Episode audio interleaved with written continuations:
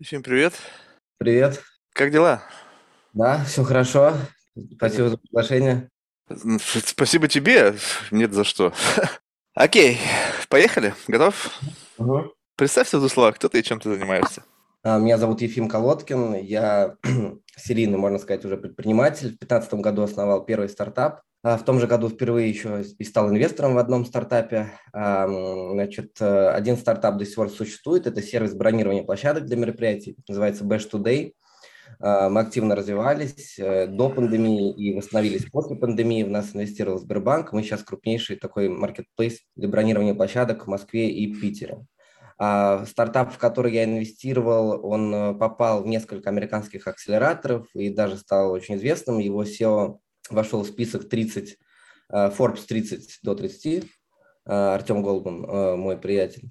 Вот, и, соответственно, к сожалению, потом просто там не сошлась модель монетизации. То есть тут я шишек тоже набил. Ну и последнее, в прошлом году основали еще две, с партнерами две компании. Первая служила для того, чтобы в пандемию как раз противостоять тому, что люди не могли встречаться очно и проводить мероприятия. Э, И мы сделали такую студию для проведения виртуальных мероприятий. И второе – это digital-агентство, э, для того, чтобы куда-то деть те ресурсы, которые были на стартапе, на Bash Today. Э, В прошлом году, когда выручка упала из-за запрета мероприятий, мы стали брать заказы на аутсорс и э, вошли во вкус, так скажем. Даже М, когда Bash Today уже восстановился, мы продолжили и сейчас продолжаем работать над созданием дизайна и разработкой крутых всяких digital-продуктов. Слушай, ну вот уже digital-агентство, мне кажется, ты знаешь, скоро дойдет до абсурда. Мне кажется, скоро у каждого будет digital-агентство, которое обс- будет обслуживать только его. Растут как грибы, ну, видимо, спрос большой. Слушай, вот если говорить о площадках, этот маркетплейс для проведения мероприятий, а как это вот возникла какая-то проблема? Ты вот такой махровый тусовщик, что у тебя было постоянно проблема. Знаешь, как это всегда бывает, как-то рождается все это из боли. Ну, как правило, я не знаю, там предприниматели, может, там они мажут просто красиво, но на самом деле всегда вот типа я столкнулся с этой болью, понял, что это проблема, и я решил, а давай-ка я сделаю. Слушай, ну, как сказать, это, это был симби- симбиоз нескольких вещей. А, Во-первых, я не планировал делать подобный стартап до этого. Я вообще, э, я учился на менеджмент, а потом еще учился на управление городами, на урбанизм, м, можно так говорить. А, Это было, было в Нидерландах. А, Вот это последний был, был год обучения, магистратура.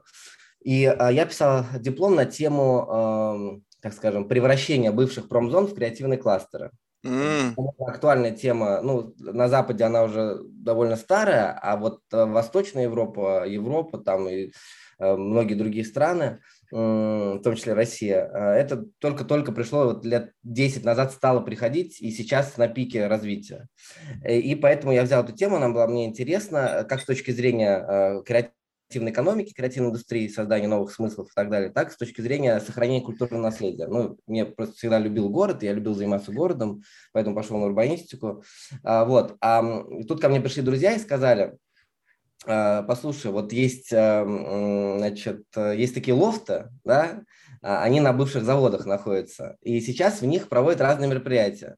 Но все не систематизировано, все в хаосе, информация разрознена, не собрана в одном месте. И есть идея вот это все собрать в одном месте и сделать такой маркетплейс, где можно удобно там с помощью фильтров выбрать, бронировать себе такую, такое помещение. И э, меня это очень срезонировало, поскольку а, я занимался этими промзонами, э, исследованием. И тут я понял, что это инструмент, на самом деле, который позволит привлечь внимание людей к этим территориям ненавязчиво. То есть не говорить, вот, надо сохранять промзону. Нет, ни в коем случае. Но многие из них за забором закрыты, там охранник сидит. И э, пройти на мероприятие, если там мероприятие, тебя туда пропускают. И на самом деле, получается, ненавязчиво тебя интегрируют в, эти здания. И у многих, кто посещал эти мероприятия и посещает, возникла такая связь э, с этим наследием. Э, Ну, люди понимали, что это что-то необычное, потому что все живут там в панельных домах, ну, там, в Сталинках а, или в Хрущевках. И тут а, появляется какое-то пространство совершенно иное с точки зрения архитектуры, где они обычно не присутствуют. Ни в школу они там, ни в детский сад не ходили, ни в музей, ни, на работу, ни дома. И тут появляется вот это третье место, так называемое, а, лофт. И мне это очень срезонировало, и я говорю ребятам, да, да, я хочу с вами этим заниматься, мне это нравится. То есть через это ты, получается, получилось вдохнуть новую жизнь в никому не нужные объекты промзон. Ну, по факту так и есть. По факту так, так, так, так, так и происходит.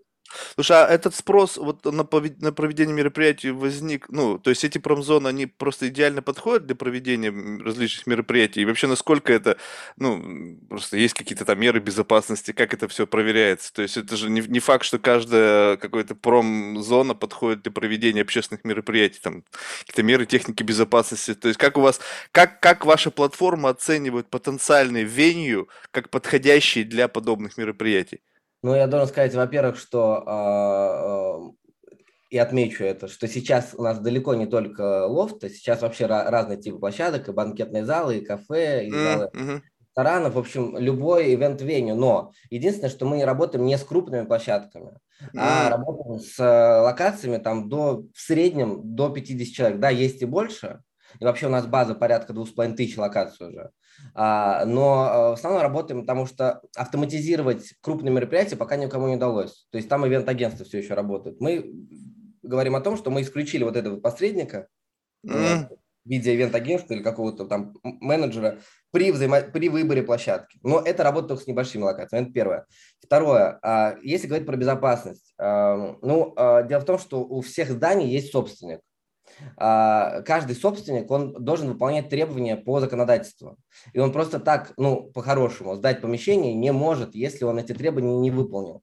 А, это и пожарные инспекции, какие-то там ведомства, которые, МЧС, которые контролируют то, чтобы там было достаточно эвакуационных выходов, а, свободные проходы, освещение, доступ транспортных средств и так далее. Поэтому здесь, к сожалению, ну, у нас нет возможности заниматься вот э, такими проверками с точки зрения технологической юридической. Здесь я знаю, что это лежит на ответственности собственника. Безусловно, безусловно, бывают э, случаи, когда собственник не соблюдает, но последние, по крайней мере, несколько лет вот эти инспекции, они очень активно эти проверки вели, и зачастую э, у них такие высокие штрафы, и если говорить даже про то, что незаконно то, что можно дать, да, это инспектор, они настолько высоки, что собственникам им уже неинтересно это делать, а, и они все-таки э, зачастую, а я это собственными глазами видел, например, одного помещения, они идут навстречу и выполняют требования инспекции. Да, может быть, не все, но по большей части. Поэтому можно сказать, что по большей части те помещения, которые арендуются под мероприятия, а, они безопасны для проведения таких мероприятий. Другое дело, что они не все а, достаточно приглядно, да, потому что промзоны бывают просто некрасивые, страшные въезды, ну, я не знаю, как из компьютерных игр, там, в GTA или Мафия, там, всегда промзоны, это какие-то там складские помещения, грузовики стоят. Зачастую так и бывает. Зачастую так бывает. Но слишком уж неприглядные такие территории, они не пользуются спросом для мероприятий. То есть все-таки собственник, он э, не собственник, а арендатор, владелец бизнеса, он понимает, какое, какая локация годится для мероприятий. Ну, а с нашей стороны мы делаем следующую проверку когда к нам приходит э, значит, новая площадка для подключения, во-первых, мы всегда проверяем договор, это всегда юрлицо, мы никогда с физлицами не работаем в этом плане, всегда у бизнеса должно, должно быть юридическое какое-то лицо, а, и договор с владельцем помещения, либо если он сам собственник, такое бывает крайне редко, либо договор с владельцем, собственником здания, что мы удостоверились, что это все по договору, что действительно есть собственник, что законно, все, все в соответствии с законом, вот. Ну и второе по фотографиям. Мы всегда проверяем э, фотографии, мы э, берем интервью еще у владельца, то есть мы с ним общаемся предварительно, а, его бэкграунд, отзывы э, клиентов, ну и так далее и тому подобное. То есть такой бэкграунд-чек, насколько это возможно, а, всегда делаем. Ну и четвертое, самое главное, когда площадка уже размещена, то клиенты не обмануть. Если площадка плохая, то ее никто не будет арендовывать. Это, в принципе, если площадка ну, не имеет заявок, она довольно быстро исчезает из маркетплейса.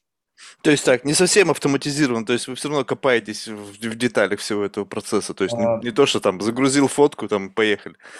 Ну, это невозможно, я бы сказал, что у нас такой curated marketplace, mm. большая часть площадок, которые, да, да не большая часть, все площадки, которые есть, они а, проверены вот а, теми способами, которые я сейчас перечислил, и, а, безусловно, на, на, не, на некоторых этапах развития стартапа были ситуации, когда а, мы сказали, а, давай всех подключаем, все, что там, что думать, и всех заводили. Но после этого сталкивались с проблемами, а, не только с последствиями, но и с тем, что, например, фотографии зачастую очень некачественные. То есть собственники бизнеса, а мы здесь еще как консультанты выступаем, они не умеют просто преподнести грамотно свою площадку. Ну вот я предприниматель, я там взял Нет, я говорю, у меня 2 миллиона рублей, все, я пойду, значит, открою сейчас бизнес такой маленький, вот буду сдавать. Все, я там, значит, все покрасил, поставил мебель, свет, диджей, пульт там какой-то поставил. И все, буду сдавать. Отфоткал что-то там на iPhone 3,5 фотография, и разместил. Но так не работает, потому что люди выбирают контентом. Когда вы выбираете там гостиницу или квартиру на Airbnb, вы всегда смотрите фотографии. Если они крутые, качественные фотографии, действительно качественного, интересного интерьера, то у вас это вызывает интерес, и вы хотите туда поехать. Если там будет 3,5 фотографии, там, не знаю, шкаф, вид там города, я не знаю, и фрукты на столе, понятно, что вы ничего не поймете о помещении, но зачастую собственники просто не знают, что так не работает. Поэтому мы здесь выступаем еще таким образом консультантами и помогаем, говорим, ребята, фотографии, нормальное описание, ценообразование, акции. Давайте, давайте это все. И добавляем еще кучу всего маркетинга. Если они хорошо работают, мы и видео снимаем про площадку, и там отзывы, помогаем им отзывы собирать с клиентов, добавляем их на сайт, и многие другие вещи делаем. М. Ну, это, ну, по-моему, R&B то же самое, да, делают? То есть они там помогают, когда там э, какое-то количество там положительных отзывов накапливается, они помогают какой-то там качественный адвайс, как сделать еще лучше. Слушай, я сначала не понял, ведь получается, это, на вашу площадку пришли люди, для которых это бизнес. Я-то сначала подумал, что знаешь, э, собственники бизнеса, ну, собственники помещения свои бесходные площади решили просто сдать, чтобы уж хоть какую-то денежку зарабатывать. А тут, получается, это полноценный бизнес. То есть, когда, э, получается так, создание этой платформы скольким людям дало возможность для ведения бизнеса? Ты сказал, две с половиной тысячи веню. Ну, то есть, часть из них, они уже были бизнесом, скажем так, это там какие-то банкетные залы, они просто как бы, о, классно, впрыгнули. А вот для тех, кто стал рассматривать это как полноценную бизнес-модель, получается, вы помогли создать бизнесы еще до кучи-то? Ну, а, так по сути а, так и есть. Я, я когда говорил про промзоны, это не только для тех, кто уже сдавал. На тот момент, 2014-2015 год, по, такого понятия, как лофт, ну, то есть лофт – это вообще индустриальное жилье, индустриальное здание. А, я здесь говорю про лофты, которые в, в обиходе у нас э, в России стало. Лофт как помещение для мероприятия какого-то. Uh-huh, uh-huh. Оно действительно вошло в обиход, и сейчас, если кому-то говоришь лофт, то все понимают, что я сним, снимаю лофт, значит, я провожу мероприятие. Безусловно, есть и жилье в стиле лофт, оно тоже развивается. Но э, в общем и целом такое понятие есть. А, и когда мы в 2014 году пришли, ну, то есть появилась идея, в основном это были фотостудии, которые за, за очень дешево снимали эти локации и оборудовали там для фона разные там интерьеры.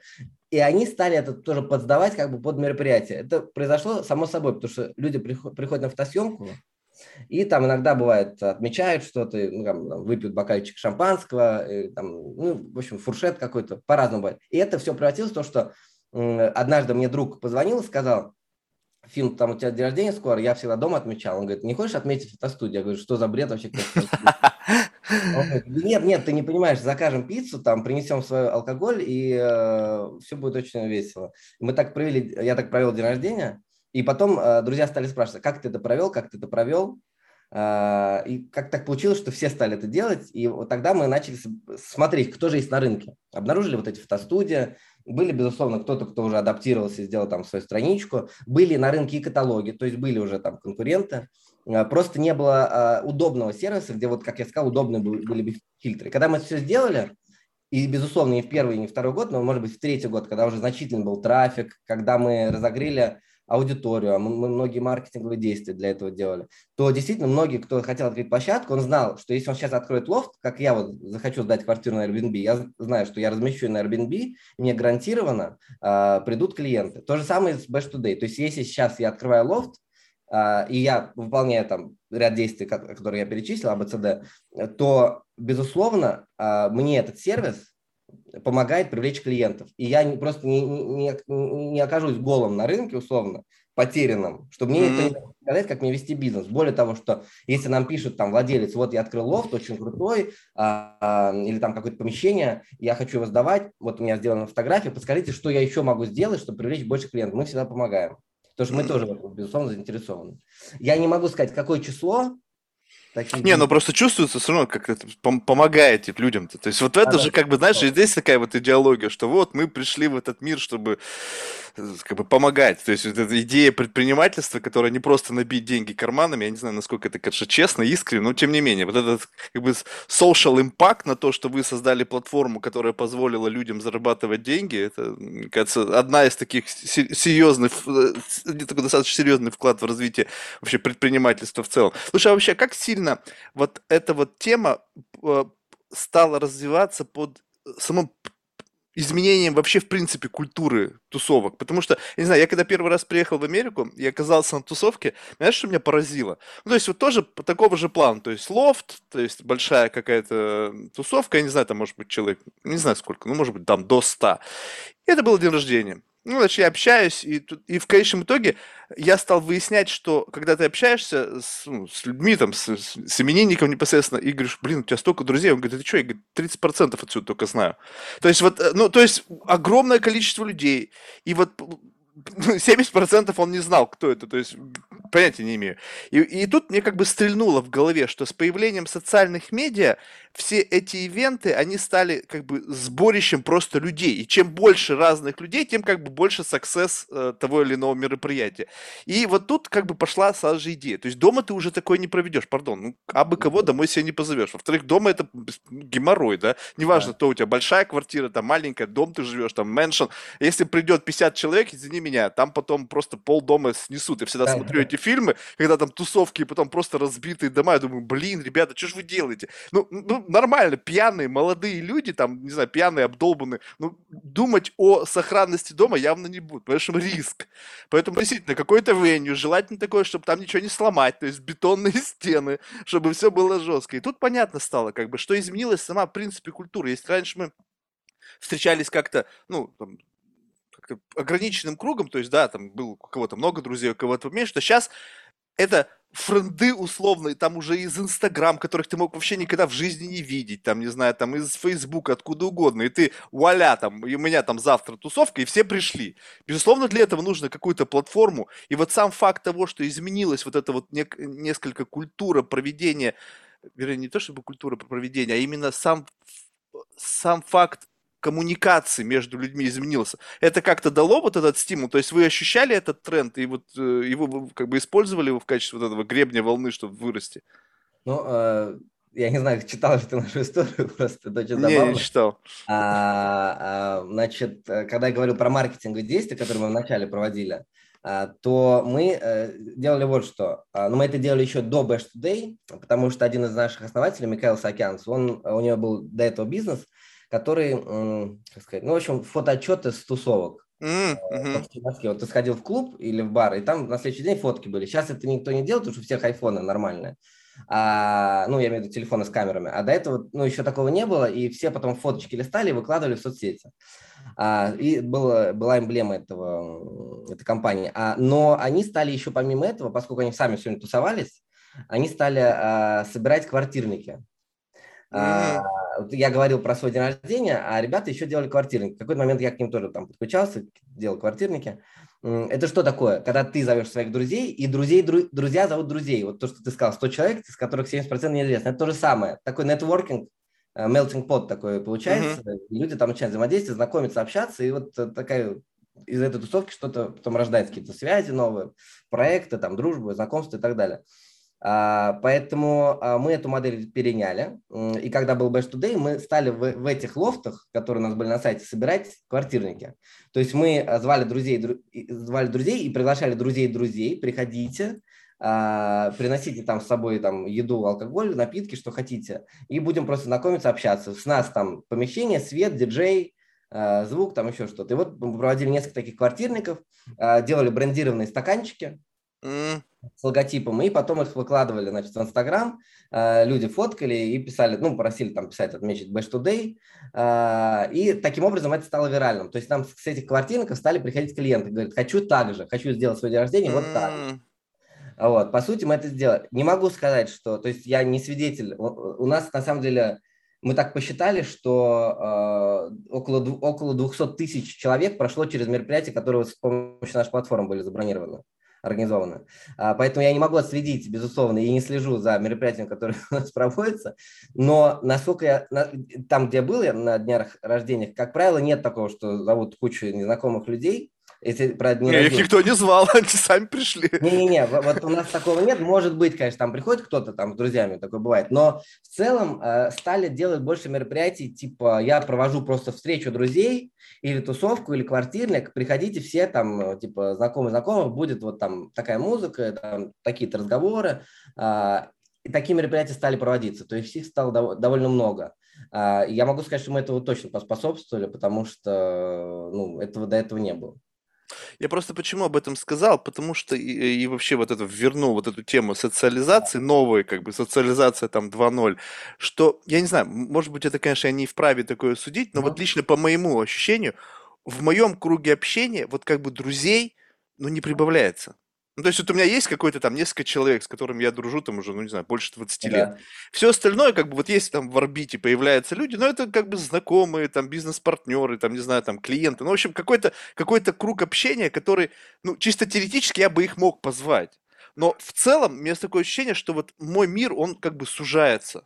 И я не знаю, насколько это тождественно для всех остальных, то есть есть там люди какие-то, например, мега-соушал активные, но тоже на самом деле вот это вот, я просто помню по тем временам, когда там как бы не вылазил из клубов, бывали такие персоналити, которые как бы знают, ну, абсолютно всех.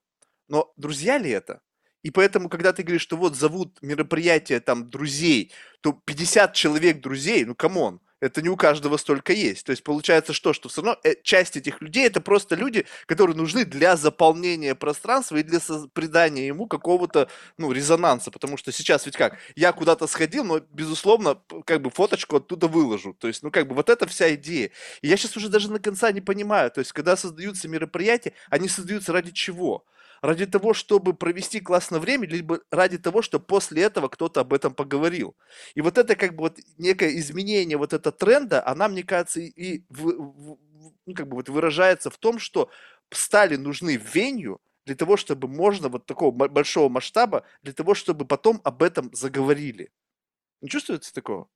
Ну, слушай, тут есть э, несколько факторов. Мы на самом деле это исследовали и каздевили, и то, mm-hmm. что нам надо было изучить целевую аудиторию, как до нее достучаться. Безусловно, здесь есть и тот э, э фактор, что э, надо поделить, значит, запечатлеть это, и чтобы этим потом поделиться, да, зашерить, подать сигнал, у меня все хорошо, у меня супер, я там с друзьями, это первое. А второе, а, безусловно, для того, чтобы собраться вместе. Ты прав, что круг сужается. Я по себе это знаю и вижу, там, что друзей, там, прям друзей-друзей их становится меньше со временем, но это не значит, что твой социальный круг, а человек, как правило, такая есть такой, такая теория, что человек имеет 150 э, знакомых, которых, о которых он может что-то сказать, вспомнить. Но это в идеале а... должен быть такой это вывели, что ну, должно максимум, быть в идеале для того, чтобы ты не сошел с ума. Да, макс, это максимум, больше просто невозможно в голове удержать. А, есть, безусловно, люди, которые все, кажется, что всех знают, но они, не, безусловно, никогда не друзья, они просто вот э, в общем внимании такие люди, которые устанавливают социальные связи между всеми. Но, а, еще раз говорю, это фактор того, что надо поделить, что все хорошо. Второй момент, чтобы собраться вместе. И третий, мне кажется, сейчас очень важно. Э, сейчас же во многих удаленная работа. А, и люди работают дома или там, не знаю, в кафе, в коворкинге. И раньше это в больших компаниях ходили, и там были свои тусовки, свои там клубы по интересам. Сейчас этого стало меньше, а людям все равно нужно общаться, э, и э, просто иначе это невозможно а, невозможно существовать. И, безусловно, тут на помощь, опять-таки, приходит третье место, некая общественная гостиная, где ты можешь собраться с другими людьми, пообщаться, просто узнать что-то новое, поделиться. И и не всегда э, важно, чтобы это были друзья твои знакомые. Может быть, это совершенно незнакомые люди, ну, которые ты понимаешь, что примерно из одного круга пришли, и ты можешь с ними на общие какие-то темы порассуждать. Вот, поэтому, безусловно, здесь рождается вот, есть такое понятие cultural congestion. То есть, э, когда Э, чуть-чуть к городу иду, когда проектируется общественное пространство, площади, а, улицы для пешеходов, а не для автомобилей, различные там общественные э, уличные активити, спортивные, какие-то беседки, скамейки, мероприятия, которые проводятся outdoors, э, то здесь нужно понимать, что в горо... наиболее успешных городах с развитой креативной экономикой, с креативной индустрией, с креативным сектором, там, где рождаются смыслы, таких пространств довольно много. В том же Нью-Йорке ты можешь обратить внимание, за последние там, 15 лет при, а, я забыл, как там предыдущего мэра звали, к сожалению, а, при нем родилось, в принципе, это движение к тому, чтобы Нью-Йорк менялся, и даже по Таймс-сквер, где раньше был только перекресток, сейчас огромная площадь пешеходная. И а, большинство городов мира, они стали перенимать. Почему про Нью-Йорк? Потому что департамент транспорта Нью-Йорка, он законодатель в этом плане. Он выпускает такие талмуды, справочники, которые переводятся на все языки, в том числе в Москве. Они переведены на русский для, для, там, для русскоговорящих. А, и многие города это перенимают. И вот это cultural congestion, то есть столкновение людей, культур, идей, обмен мнениями, которые рождаются в этих пространствах, это очень важно и крайне необходимо для а, вообще развития э, человечества, развития городов и так далее. А, поэтому здесь э, вот эти пространства, третье место, там библиотеки стали переделывать третье места, где есть гостиная, э, лофты те же самые, там бары, э, где люди встречаются, общаются. Это те третьи места, где люди помимо работы и дома могут проводить, а сейчас и дома работают, да, то есть сейчас это еще важнее стало, могут проводить время, общаться и знакомиться. Поэтому то, о чем ты говоришь, социальные изменения, они, безусловно, происходят. Мало того, ну, рынок под них подстраивается. Мы видим, что есть спрос на это третье место, мы увидели. И мы стали как бы, мы этот спрос э, ну, переняли, чтобы предложение дать, чтобы собрать это предложение и этот спрос удовлетворить. Слушай, а тебе не кажется, что это вот, ну, то есть есть часть вот та, та часть аудитории, которая является основным потребителем этого всего, это как раз таки вот, ну, может быть, там плюс-минус нашего возраста, да, то есть когда мы еще успели захватить вот это вот какое-то единство какой-то компании, то есть для нас это было ценно, мы видели в этом какую-то, ну, не знаю, связь, и потом как-то вот в силу вот всяких разных перипетий, изменений бизнес там, э, структуры, когда там вот сначала была очень такая корпоративная среда, где, в общем-то, достаточно все жестко, давали выхлоп там какой-то за счет корпоративов, а, какой-то неформальное общение, там оно какое-то там в после, там в барах, там в клубах. Потом это как-то все стало коллапсировать, коллапсировать. Э, кульминация этого это пандемия, когда вообще просто всех закрыли, потом всех расселили по домам, работать удаленно. И вот это сейчас как бы некое такое, э, ну, желание снова вырваться, какого-то выпустить внутреннего зверя, как-то, не знаю, там всех обнять, попытаться там максимально со всеми пообщаться для того, чтобы компенсировать это. Но это вот мы. Я просто наблюдаю молодежь, я не знаю, опять же, не имею права дженерализировать, но просто реальный пример. Сидят на одном диване, вот просто расстояние 50 сантиметров между ними, переписываются смс-ками.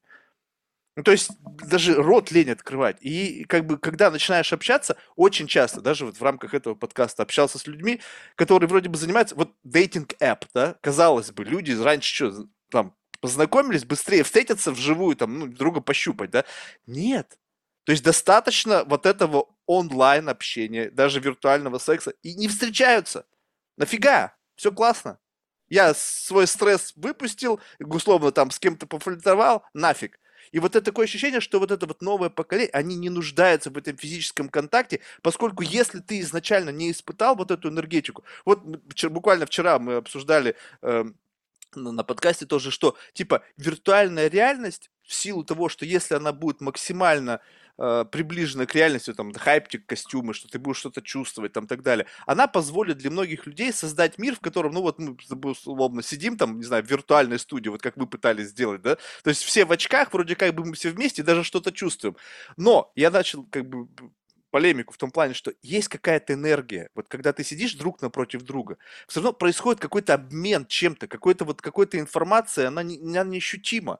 Если ты в себе не развил это, вот не развил вот это вот улавливание вот этой информации, то ты и не будешь видеть в этом ценность. Ну, потому что, казалось бы, какого хрена, да? Ну, то есть, мы разговариваем, мы с тобой разговариваем. Вот сидели бы мы друг напротив друга, это, я убежден, что это была бы совершенно другая история. Но новое поколение этого не знает. Они, они не понимают этого, им по барабану, какая разница? Ну, а, тут не могу с тобой согласиться. Mm-hmm. У нас целевая аудитория – это люди, которые уже моложе меня. Mm-hmm.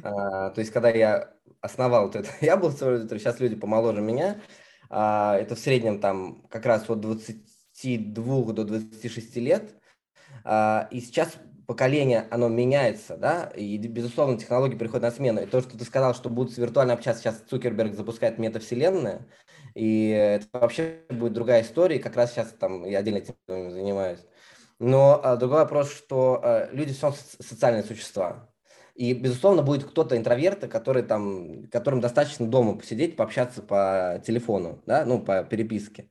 Но очень многим все равно требует социализации, да и для, для, просто для здоровья психологического важно. И это было именно молодежь, которая полиция ловила там в лесу где-то, где они там в ангарах каких-то собирались, а, э, которые нарушали этот запрет, потому что не могли сидеть дома, им нужно было встретиться вместе на дискотеку, там, потусоваться. И это как раз показывает, что ну, не могут они сидеть дома. Да, безусловно, есть люди, которым это не нужно. Компании такие есть. Но у нас миссия звучит как мы помогаем людям собираться вместе с помощью технологий. То есть мы здесь, с одной стороны, объединили техно- технологическую составляющую, казалось бы, digital, да, который позволяет и не собираться вместе, но мы с помощью нее людей вытягиваем э, и делаем так, чтобы это было модным и круто собраться вместе. Да, мы переучать рынок – это дело как бы сложное и неблагодарное, и мы этим не занимаемся. Просто есть спрос, спрос ежегодно растет на офлайн мероприятия, мы его фиксируем просто даже по, орга, по органическому росту. А, рынок развивается, таких проектов появляется больше и больше, не только в России, но и во всех странах, поэтому о том, чтобы люди ушли полностью в онлайн, речи быть не может. Безусловно, онлайн дает гораздо больше возможностей общаться и больше возможностей обмениваться. Вот мы бы с тобой сейчас, как ты говоришь, мы бы с тобой не смогли сделать подкаст, если бы мы были не в одном городе, да? То есть 20 лет назад мне нужно было бы прилететь к тебе в студию, чтобы записать подкаст. Да? А сейчас этого делать совершенно не нужно. Сейчас мы с тобой так сидим в зуме, я в одной стране, ты в другой, и спокойно записываем. Да, было бы круто встретиться, там, выпить по бокалу вина или пива, я больше пиво люблю, ну, неважно. встретиться и пообщаться вживую, но пока мы так начали, и вроде даже неплохо получается, понимаешь? А, и, и, и я я хочу сказать о том, что это никуда не денется. То есть, может быть, я такой романтик а, в этом плане, и я, безусловно, читаю много литературы про то, как будет выглядеть будущее, да, какими будут люди, если там еще сознание придать искусственному интеллекту, что, что произойдет с человечеством. Но пока этого не наступило, мы все-таки будем продолжать общаться и офлайн в том числе. Не, я с этим согласен. То есть я сейчас не сказал, что это отомрет полностью. Не-не-не, безусловно. То есть это вот, э, э это, как бы, знаешь, я с кем-то разговаривал, уже забыл, знаешь, такое э, подхватил выражение «салонное сознание» когда люди по-прежнему, несмотря на то, что есть вот эта диджитализация полнейшая, что ты можешь, в принципе, вообще, в принципе, взаимодействовать со всем миром, не выходя из своей комнаты, да, но вот это салонное сознание, когда люди все равно жаждут находиться в едином пространстве там с, с другими людьми для того, чтобы обмениваться там, не знаю, эмоциями, мыслями, идеями, знаю, чувствовать там плечо, чтобы тебя тот толкнул и так далее. Это, эта аудитория останется. Я просто говорю о том, что нету ли вот этого тренда, то есть, понимаешь, вот ты говоришь, вот мы наблюдаем рост. Вы наблюдаете рост, безусловно, потому что таких людей, которые заинтересованы в том, чтобы с кем-то встретиться, их по-прежнему много. Но вот представь себе, лет 30 вперед мы копнули. Я вот как бы вот от, от, о горизонте вот таком, не там горизонте пяти лет, когда сейчас наоборот все будут рваться, лишь бы куда-нибудь да. с кем-нибудь встретиться, поскольку действительно это для многих это испытание. То есть вот, э, оказаться наедине там э, с самим собой или там наедине с своей семьей там 24 на 7, да, то есть это для многих про действительно испытание, сейчас будет это компенсироваться очень мощно. Отсюда и, и рост будет наблюдаться. Поэтому я вот как-то, знаешь, вот здесь вот немножечко, потому что я даже чувствую, ну, ты же ходишь, тоже наблюдаешь, как изменилось отношение вообще в принципе. Вот раньше придешь в клуб, все как ну, чем-то заняты. Сейчас все друг друга фотографируют. То есть я вообще не понимаю. Вот я наблюдал за людьми. Просто, знаешь, как бы, ну нехер делать, да? То есть я не, не танцор особо. Ну вот накурился и, знаешь, уперся. Я смотрю, пришли две девушки. Ну, очень красивые. И вместо того, чтобы получать удовольствие от мероприятия, там. да, они себя фотографировали. Это заняло полчаса. То есть я наблюдал, они, значит, здесь, здесь, здесь, потом исчезли. И мне знакомый говорит, ну, я знаю, мы, значит, в Инстаграм залезли и смотрим. Он мне показывает, на своем телефоне у меня нету. Полчаса прошло, уже другой клуб. Та же самая фигня. И это, видимо, такой ride ночной по нескольким клубам, и в конечном итоге вот вам резюме моей ночной жизни. В чем удовольствие? Нахрена вы пришли? Фотографии сделать? Ну окей. Вы получили удовольствие? Come on. Удовольствие теперь у людей вызывает то, что они получают некий как бы positive feedback на то, что они где-то были, и как бы это как бы круто. А получил ли ты удовольствие от этого? Получил ли ты то, ради чего ты туда пришел? Вот наслаждение ночной жизнью, энергетика, какой-то бумящий в ушах э, ритм, который, не знаю, как-то как психоделически влияет, какой-то запах, там какая-то смесь алкоголя, духов, табака. Ну, сейчас, наверное, табака нету, хотя жаль. Раньше как-то это наполняло, тоже какое-то давало ощущение. Вот этого не стало как будто бы, да? Пусть собираются, но цель этого сбора какая-то иная. Ты говоришь, пообщаться. Блин, даже общение какое-то другое стало. Ну, ну, я не спорю с тобой, другое стало, и все всегда фоткаются, и э, просто людям дофамин нужен, они получают лайки, там, показывают, я тебе говорю, отправляют так дофамин-то должен быть, вот, вот ты пришел, и ты лови его, он, он Но ты погружен в этот дофамин. Поставит, понимаешь, там. А, а нафиг он нужен, этот лайк? Люди привыкли, это как кровь какая-то, она дает супер, и я пришел в клуб, ну, там 30 человек меня увидел, а тут меня увидел там 10 тысяч моих подписчиков, понимаешь, совершенно другой вопрос. Не то, чтобы мне это нравилось, я просто сам э, пытался понять, почему так происходит, и почему вместо того, чтобы зачастую наслаждаться моментом, нам, нам, там, надо все сфотографировать. Но к сожалению, там люди поменялись из-за этого, соцсети нас изменили, а тут ничего с этим не сделаешь. Но э, я думаю, что эти девушки, о которых ты говорил, они а, все равно посылали эти сигналы, что они везде бы присутствовали, и в следующий раз они уже там с кем-то познакомятся. сейчас, сейчас все упростилось, сейчас вообще знакомиться ни с кем не надо. Для многих из них жизнь стала проще. Если раньше эти знакомства, которые не всегда оказывались приятными, да, но они были вынужденными, сейчас можно просто снимать и получать рекламные контракты и жить в свое удовольствие. В этом отношении социальные медиа, мне кажется, многим девушкам жизнь упростили. Что, с одной стороны, наверное, хорошо. Многие ну, мужчины в этом потеряли, потому что сейчас уже недостаточно иметь деньги, тебе еще нужно как-то выглядеть более-менее прилично. Ты должен уже в Инстаграме знакомиться он же тебе показался в Инстаграме, он там и Слушай, а у вас вот вы кто основной клиент? Вот, ну, то есть это физические лица, либо это организации, которые проводят корпоративы, либо это вообще какой-то микс там ну, очень сложно распределенный? А, да нет, это 70% физлица, 30 юрлица. То есть физлица для частных мероприятий, там, дни да. рождения, банкеты, там, не знаю, свадьбы, не знаю. Да, да, да, дни рождения, а, свадьбы и вечеринки а потом идут корпоративные мероприятия, обучение сотрудников, презентация и корпоративные тоже вечеринки какие-то. Удивительно. То есть люди, люди хотят все-таки, получается. Я просто как-то думал, знаешь, вот, не знаю, ну, видишь, все очень как бы субъективно, когда ты за- за- закрываешься в каком-то комьюнити, ты же не можешь э, как бы экстраполировать, вот, автоматически начинаешь, вернее, экстраполировать свое видение мира на весь окружающий мир. Ну, что ты думаешь, ну, раз это у меня так, значит, это так везде. Ну, видишь, получается, что важно иногда выходить я вот из этой зоны. Я тебе могу сказать, что вот э, мы вообще с компанией перешли на удаленку там вот уже год назад, больше года назад. И э, сначала как бы работали удаленно, потом люди просто стали изнавать, что хотят встретиться, хотят пообщаться. И сейчас у нас, по сути, два дня в неделю в офисе работа, ну, для тех, кто в Москве но многие люди работают удаленно. И поэтому иногда мы собираем их вместе. То есть мы делаем какие-то тимбилдинги и собираем людей вместе, то есть приглашаем там Москву или еще ну, куда-то, пока еще нигде не собирались, но планируем собраться там в другом городе. А, и эм, это людям очень нужно для того, чтобы установить даже социальные связи внутри компании. Потому что онлайн это сделать не получается. Мы недавно, кстати, был опыт, мы провели в Zoom такой как бы тимбилдинг, пригласили специального ведущего, который там несколько, ну, в общем, несколькими методиками делал такие сессии, чтобы мы лучше друг с другом познакомились, потому что многие люди, которые работают, просто не знают друг о друге, а даже не знают, чем мы увлекаемся, там, чем кто увлекается, чем кто занимается. И такие мероприятия очень важны. И даже сейчас и многие компании, которые он, он на удаленной э, работе находятся, они также делают там несколько дней в офисе, э, несколько дней э, без офиса, и еще делают такие мероприятия различные для сотрудников. Потому что, ну, вот этим социальным связям невозможно родиться, ну, вот в онлайне, да, то есть таким крепким узом, когда ты узнаешь много людей за короткий момент времени, зачастую довольно сложно э, это, э, это организовать.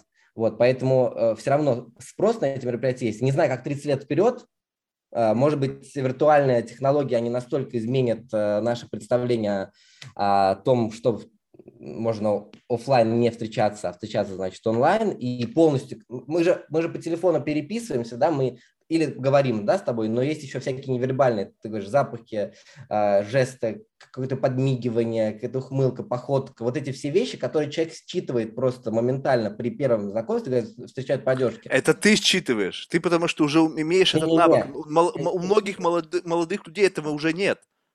Они уже это не видят. Это, это генетически заложено в любом а, случае. Подожди, опасность, опасность ты будешь чуять, ты будешь чу- чуять радость, ты будешь чуять какой-то, когда человек хочет тебе представиться, безусловно, это нарабатывается социальным опытом. Ты прав в этом плане. Но какие-то базовые вещи, они все равно у нас заложены и будут оставаться. Я просто почему вот об этом вообще в принципе всем заговорил, потому что, смотри, вот э, ты говоришь, э, люди встречаются и обмениваются информацией, таким образом знакомятся. Вот знаешь, э, у меня так в жизни сложилось, что, ну, скажем так, общаясь с людьми десятилетиями, я до сих пор иногда бывает восхищаюсь тому, что открываю в них что-то новое. То есть, казалось бы, а ты говоришь, вы встретились там на 15 минут, познакомились. Блин, ну, понимаешь, это же сейчас э, у каждого человека, особенно если человек занят бизнесом, если там еще что-то, есть какой-то такой шаблонный вариант are. Знаешь, вот ты вот быстренько такая brief introduction, да, вот я этот, этот, этот, но это, на мой взгляд, это вообще ничего не дает о человеке. Ну, то есть ты какой-то, знаешь, какой-то какой-то вброс информации ты получаешь и пытаешься как бы из этих вот там буквально нескольких кубиков собрать целостный портрет от человека, о человеке. Но зачастую это, знаешь, это очень клишеобразно. То есть, по сути, если тебе вбросил один человек в этот набор кубиков, другой, третий, десятый, ты понимаешь, что, судя по вот этим кубикам, они все плюс-минус одинаковые. Ну, потому что что начинается? То есть, во-первых, есть какие-то э, социальные тренды, есть э, какие-то факторы, которые люди пытаются продемонстрировать для того, чтобы там, ассоциировать себя с тем или иным социальным статусом, уровнем достатка и так далее. И все пытаются плюс-минус делать одно и то же. И поэтому, как такового, как ты говоришь, знакомства, я не уверен, что происходит. То есть я часто бывал на подобных мероприятиях, вот это представление, оно мне человеке вообще ничего не давало. Ну, то есть какой-то такой первоначальный вектор, грубо говоря, ground zero, да, вот это вот, когда ты начинаешь, если это получится долгосрочные отношения, ты из этой точки условно ноль начинаешь выстраивать. И очень часто бывает, что вот эти первоначальные сбросы, которые человек тебе сделал, они на каком-то этапе, они не оправдываются и ты бы знаешь, блин, ну, а вроде как бы ты мне представился не, ну, Петя, говорю, а ты на самом да. деле Ваня. Ну, то есть вот это вот как бы история совершенно другая. И поэтому вот как такового знакомства, я не знаю, что это не... Что, что Нет, вот как... Вот, ты что... прав, ты прав. Но мы как раз, э, эта задача выстраивать вот эту нулевую точку, да, чтобы в дальнейшем эта связь развивалась. То есть люди о себе что-то узнавали, узнавали, как друг с другом взаимодействовать наилучшим образом, что там человеку нравится, и потом это же не один раз мероприятие проводится, это должны быть регулярные встречи, это должна быть social life, так называемый, да, mm-hmm. а, и можно 10 лет а, общаться с человеком, и он тебе все будет врать и воображать о себе совершенно иное. Такое бывает. Но, но как правило, все-таки мы, мы имеем дело с тем, что люди узнают, ну, как-то там буквально шапошно узнают друг друга, и потом понемногу, понемногу эта связь начинает развиваться, расширяться, и со временем она прирастает уже в какое-то более плотное, тесное знакомство. Зачастую, зачастую так может и не случаться, но такое бывает, и если ты к этому усилия не приложил, то, как видится, и как мы знаем по нашему опыту, этого просто не произойдет. Вот, поэтому, безусловно, можно оставить все на своих местах, но дать шанс зарождению такой связи обязательно нужно. Знаешь, еще один из каких факторов, ну, лично в, в моем представлении, опять, возможно, сумасшедшим несколько, что может в конечном итоге привести, ну, к какой-то небольшому коллапсу этого рынка, в том плане, что вот э, когда э, люди сейчас используют для демонстрации посылания сигналов в мир социальной медиа, то если ты, грубо говоря, при встрече физически можешь максимум пыль в глаза опустить за счет там, ну, чего-то там, слов каких-то там, не знаю, там, жестов, там, не знаю, какой, каких-то аксессуаров, то э, через социальные медиа сейчас больше инструментов пускать пыль в глаза. И знаешь, многие девушки там фейслифт, вот эти все всякие эти, ну, то есть выглядят, ну, не знаю, насколько отличительны от своего реального образа, ну просто, ну, не знаю, там в процентном соотношении, не знаю, может быть э, там, в 50, а может быть и больше в некоторых случаях, когда еще какой-то там hard makeup применяется вместе с фейслифтом и там бодилифт и так далее. И поэтому представь себе, что если ты такая красивая, или ты такой красивый, успешный вот на, на экране, то ты должен будешь это транслировать, этот образ в реальной жизни. Но извини меня, если ты сможешь, грубо говоря, там часы, там, не знаю, там какие-то там машину там взять в аренду и приехать и как бы сделать там шоу то с лицом и телом ты уже ничего не сделаешь. И вот это демо... прийти и сказать, блин, слушай, я тебя вот знаю там по Инстаграму, ты такая красивая, а сейчас на тебя смотрю, как это жаба. Понимаешь, это же вот тут вот как бы, и она думает, а зачем я туда пойду? Ведь это же будет как бы сразу же снесет весь, весь твой имидж, который я создавала. Ты берешь здесь очень узкий, э, узкий пример, то есть, безусловно, Узкий пример, есть. миллионы пользователей вот этих всяких фейс-эпов там Хорошо, и так далее. Миллионы, миллионы, безусловно. Это не значит, что он а, за счет этого фейс-эпа будет всю жизнь себе выстраивать и всю соцсеть. Миллионы, да, есть, но на Земле 7 миллиардов человек проживает. И, безусловно, есть люди, которые обманывали, и есть люди, которые пластическую операцию делают, понимаешь? А, они тоже есть. Это такой фейслифт Но... навсегда. Да, это фейслифт навсегда, и это тоже становится более популярным. И я думаю, что с развитием медицинских технологий это будет еще проще э, делать. Э, но э, я хочу сказать о том, что, безусловно, ты просто русскую категорию э, берешь девушек, которые хотят себя в более выгодном положении представить в соцсети. Но, во-первых, не все девушки такие, начнем с этого. Во-вторых, не только девушки пользуются социальными сетями. Вот. И не все молодые, да, у кого-то уже семь образуется. В общем, все по-разному существует. Э, социальных групп очень много. Не, ну я тебе абсурдные ситуации не, просто... Я знаю, я... я знаю, о чем ты говоришь, я таких лично знаю, безусловно. А, я, я знаю, что э, людям доставить трудности, они потом потом не могут выйти пообщаться, потому что они боятся показать свое, вот ты говоришь, лицо, и такие есть, но люди, которые завираются, которые там воры, лгуны, там, лжецы и так далее, их много, ну что теперь делать? Я бы, знаешь, я бы даже не стал эту категорию людей называть лжецами. Это, не, это даже не то, это же не ложь, по сути. Это не, просто желание знаю, человека я... быть лучше, но просто когда они, начинают, когда они слишком заигрываются в эту игру, они становятся заложниками вот этого да, образа. Да. Я их не сравниваю. Я говорю, что если человек украл, то он э, коррупционером, он стоит заложником, он не может выйти из этого. Это mm. то же самое, если ты будешь врать в соцсетях все время про себя. Если ты будешь писать там знаешь, забавно, как если э, есть такая штука, если в Тиндер заходишь в Сан-Франциско, mm-hmm. то там все CEO. Ну да.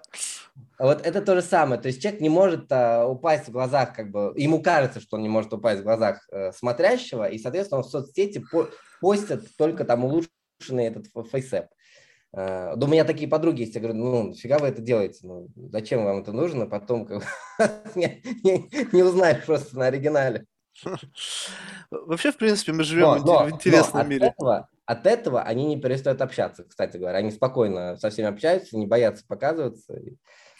Такого страшного не происходит. Слушай, а тебе, а, а, как это, на твой взгляд, повлияет на индустрию вот именно ночных клубов? Ну, то есть теперь, по сути, если ты вот такой предприимчивый, и у тебя есть, скажем так, э, достаточно большая аудитория, ты можешь сам себе ночной клуб. Каждый день выбираешь веню, устраиваешь тусовки, как бы нафига ходить куда-то там какое-то обустроенное место, куда люди там, не знаю, все собирают. Ты можешь сам себе площадки эти строить каждый там, не знаю, выходной, каждый уикенд, и тебе не нужны эти клубы. Ну, совершенно, ну, одна вещь снять мероприятие и самому делать, это целая история. Это довольно сложно, на самом деле. Организация самого мероприятия – это непросто особенно хорошие мероприятия. Именно по, ну, еще это требует денег, определенных ресурсов. Именно а, поэтому люди будут продолжать ходить в, в клубы, в рестораны, потому что, во-первых, а, клубы создают атмосферу определенную, а, во-вторых, там появляются люди, которых ты никак бы не мог пригласить, то есть случайное знакомство а mm-hmm. это людям очень нужно. В-третьих, там есть э, условно какая-то музыка, определенные там приглашенные музыканты, которые... Это, это все работа клуба. Клуб, по сути, это устроитель мероприятия, это менеджмент. Он собрал это все в одном месте, он, он позволил этой аудитории создаться. Приглушенный цвет, музыка, запахи, алкоголь, э, меню там и так далее. Ты сам ты это не сделаешь. Безусловно, есть те, кто организует регулярные мероприятия, профессиональные, как ты говоришь, тусовщики, они делают эти ивенты. Они на этом и зарабатывают, тусуются там, но это сложная работа, поэтому человеку самому не по силу зачастую такой собрать. Да, небольшой ДР ты можешь собрать, но каждый раз туда ходить, или вечеринку, но каждый раз туда ходить не будешь, потому что это требует определенных усилий и бюджета. Поэтому э, тебе гораздо проще пойти куда-то в э, какое-то заведение и там э, ну, поприсутствовать. Другое дело, и мы это говорили, кстати, отмечали в нашем месседже, так скажем, э, пользователям, что ты можешь собрать а, мероприятие, где будут только твои люди, только твоя музыка и никого лишнего. Это вот тот случай, когда ты хочешь потусоваться со своими, не будешь стесняться, а, будешь чувствовать себя совершенно спокойно, свободно и будешь тусоваться со своими людьми.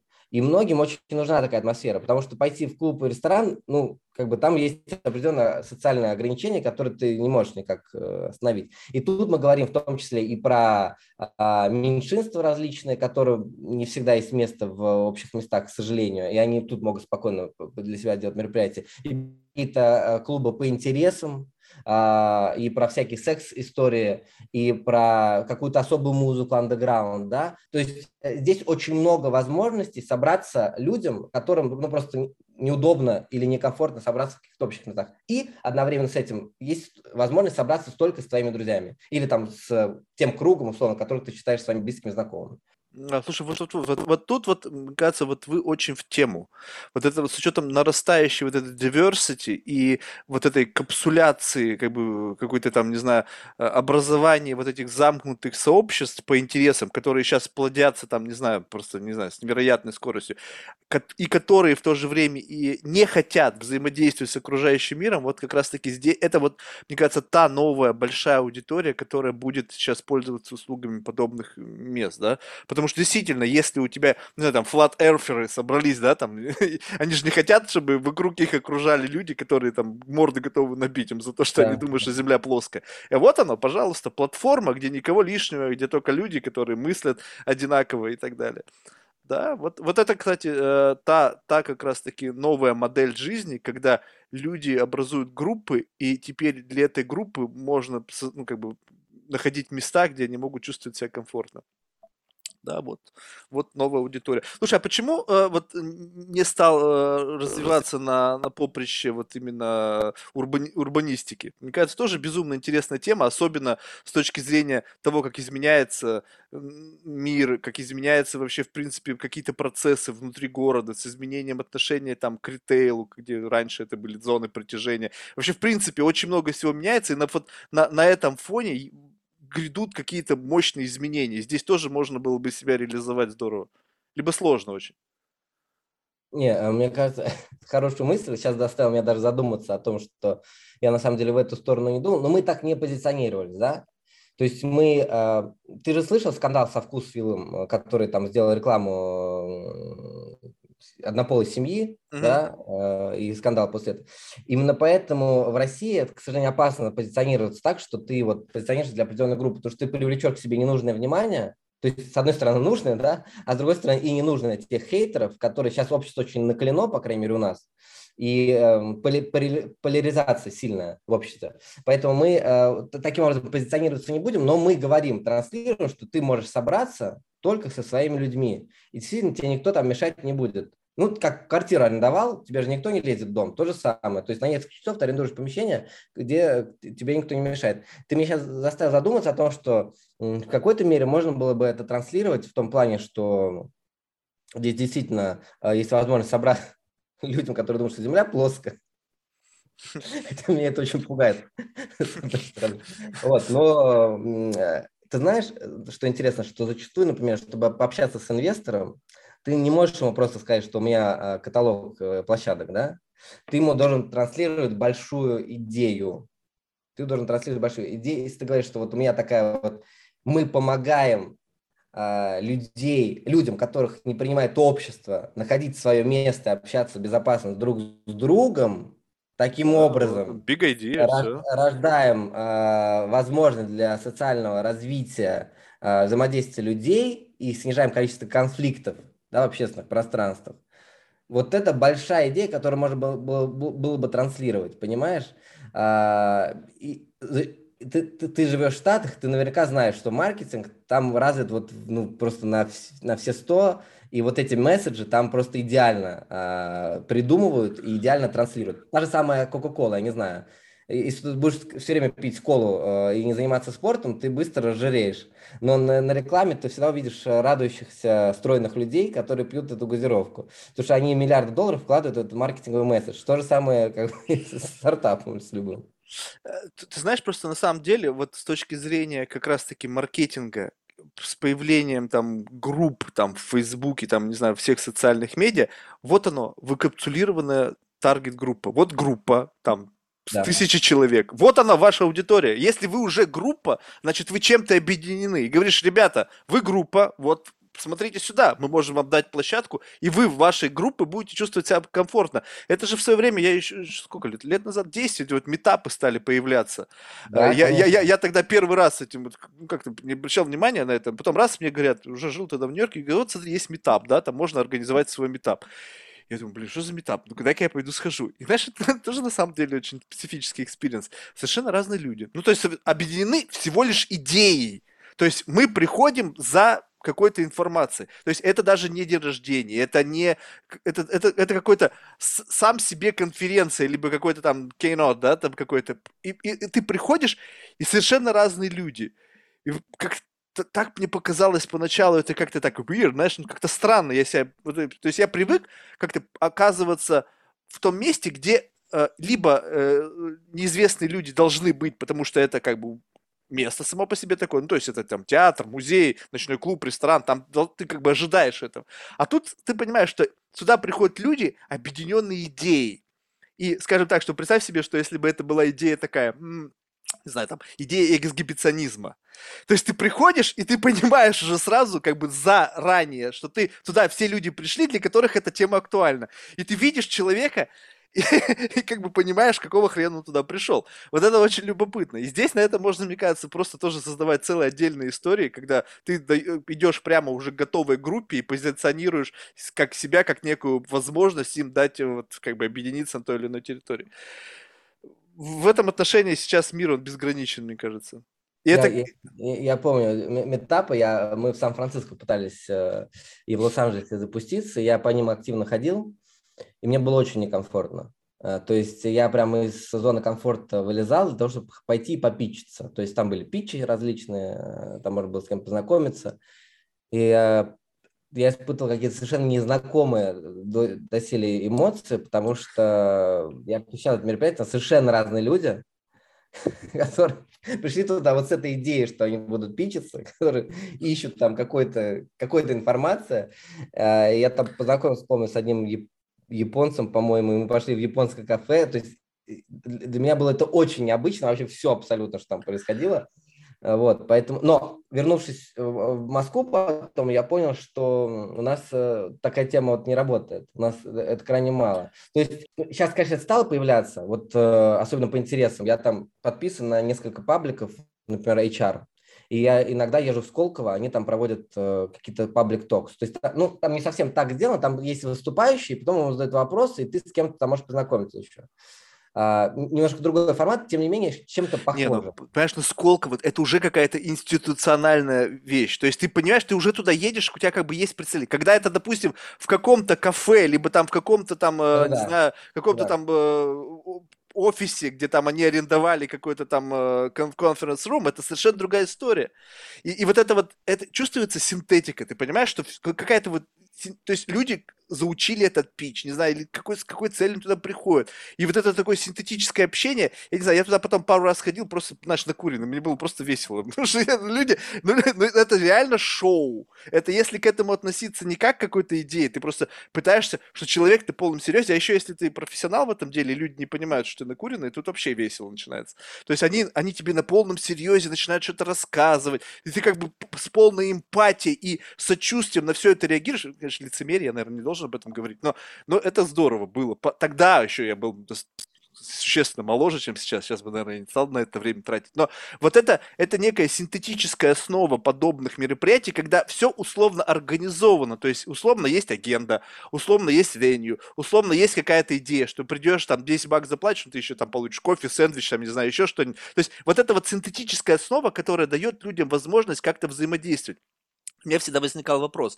То есть, вот в этом конкретном отношении, то есть, ну, лично мне, если мне нужно у кого-то что-то спросить, ну, скажем так, что вот у меня есть какой-то вопрос, да, то зачем я должен идти куда-то, я могу этому человеку написать и у него спросить, неважно кто он там, ну, пусть он там папа римский, ну, папа римский мне вряд ли ответит, но тем не менее.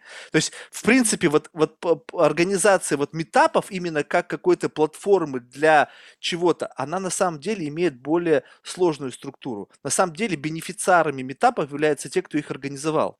Потому что за счет того, что ты представляешь себе, если ты бенефициар, условно, ты организовал это мероприятие, приходят все люди, они приходят к тебе. Соответственно, потом ты свой социальный рейтинг начинаешь растить за счет того, что если ты много метапов приводишь, много людей тебя знает, они на тебя подписываются в социальных медиа, то есть это попытка из офлайна тащить людей в, оф- в онлайн и за счет этого капитализироваться. Вот я когда стал на эту тему так задумываться, это я стал понимать, окей, это, это make sense, потому что иначе некоторые мероприятия, они просто как бы не имеют смысла. Ну, зачем?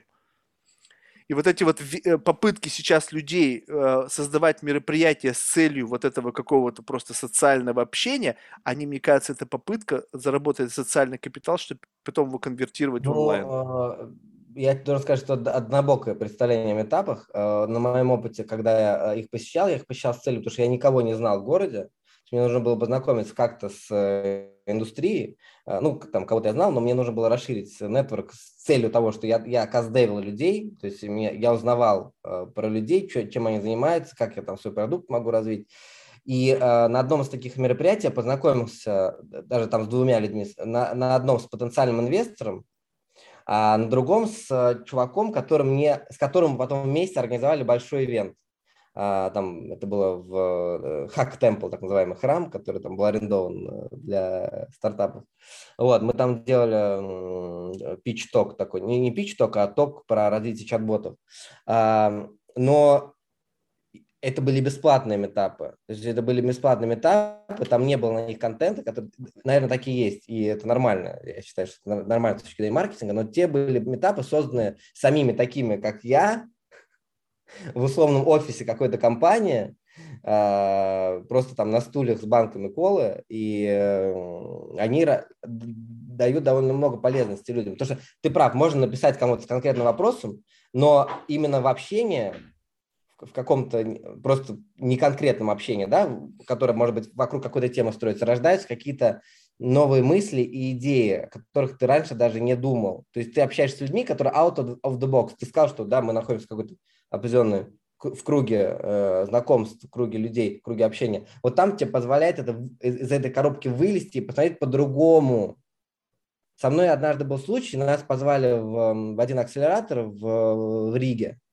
Вот, мы туда прилетели, там такая была сессия знакомства с, по 15 минут за каждым столом с их менторами. Mm. И мы с партнером садились за каждый стол, то есть стало, выходим из одного, за другой стол садимся и понимаем, что уровень э, ментора, к сожалению, ну, не очень высок. Может быть, для нас уже не высок, может быть, это для более ранней стадии развития э, стартапа. А, но за одним столом сидел чувак-индус, который поначалу, как мне казалось, стал нести полную ахинею. Мы, он там стал спрашивать про стартап, мы ему что-то стали рассказывать, такой заученный, как даже синтетический пич. И тут он говорит, не-не-не, мне это все, вот, мне это все не надо, а давайте о вас поговорим. И потом он стал говорить что-то вроде надо взлететь над, э, над ситуацией, над постановкой, над суетой и посмотреть на ситуацию сверху. Стопудово под, под грибами был. Вот он, видимо, мой, мой, мой, мой experience у него был. Ты знаешь, мы сначала вышли, думали бред, а потом я понял, какую же важную, классную мысль он сказал. Иногда вот нужно отстраниться вот от текучки от этой. Ты все время в проблемах каких-то. Отстраниться и посмотреть вообще другими глазами. Иногда просто твоя жизнь тебе не позволяет это сделать, пока ты из этой out of the box не вылезешь. Вот, вот в этом совершенно классная идея, но знаешь, в чем есть риск? Вот лично для меня, я, я не знаю, я стал его в последнее время испытывать, и э, проблема как раз заключается в том, что ты начи, начинаешь взаимодействовать с определенными людьми, и ты ну, скажем так, что если какая-то мысль показалась тебе интересной, ты эту идею, эту концепцию начинаешь инкорпорировать в себя, а это очень опасно. Потому что люди, рождающие идеи, они могут рождать вирусные идеи. Ну, условно, она каким-то образом зашла. То есть не факт, что он ее э, был инженером этой идеи. Он мог ее также где-то подцепить и тебе ее транслировать. То есть он выступил вроде просто передатчика этой идеи. Но, понимаешь, даже сейчас, условно, когда ты можешь находиться в кругу там профессора там из Гарварда и профессора из Еля, они могут иметь по, по, по, ну, диаметрально противоположные точки зрения. И э, как бы момент того, что когда ты как бы, в, э, в, как бы в, с целью получения каких-то новых знаний, новых мыслей, новых каких-то концептов, пускаешься в путешествие по вот таким open-minded community, ты можешь нахвататься такого порожняка, и потом это из твоей Да. головы можно не вытравить будет вообще никак. Это так бывает, вирусные идеи заседают в голове, так цепко пускают корни, их просто не вытравить оттуда. Поэтому я стал очень внимательно относиться вообще к тому, что я читаю, что я, с кем я общаюсь. То есть какой-то такой, знаешь, условный фильтр.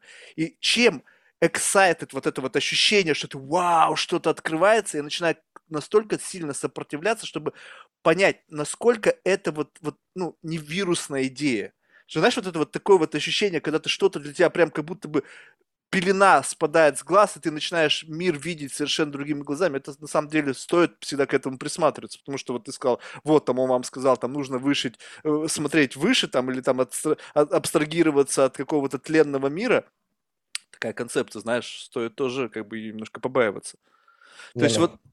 Я же не беру и, и пошел там грибов объелся после этого.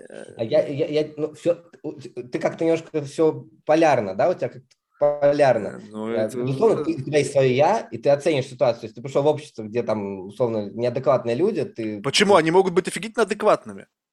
В Ну, этом-то вся идея, понимаешь? Вот э, как раз-таки, а, вот особенно опасны вот всякие коучи, вот, вот эта вся тема. Они же, условно, это их бизнес. Они в тебе в голову закладывают очень хорошо Я я ложащиеся... знаю, я знаю.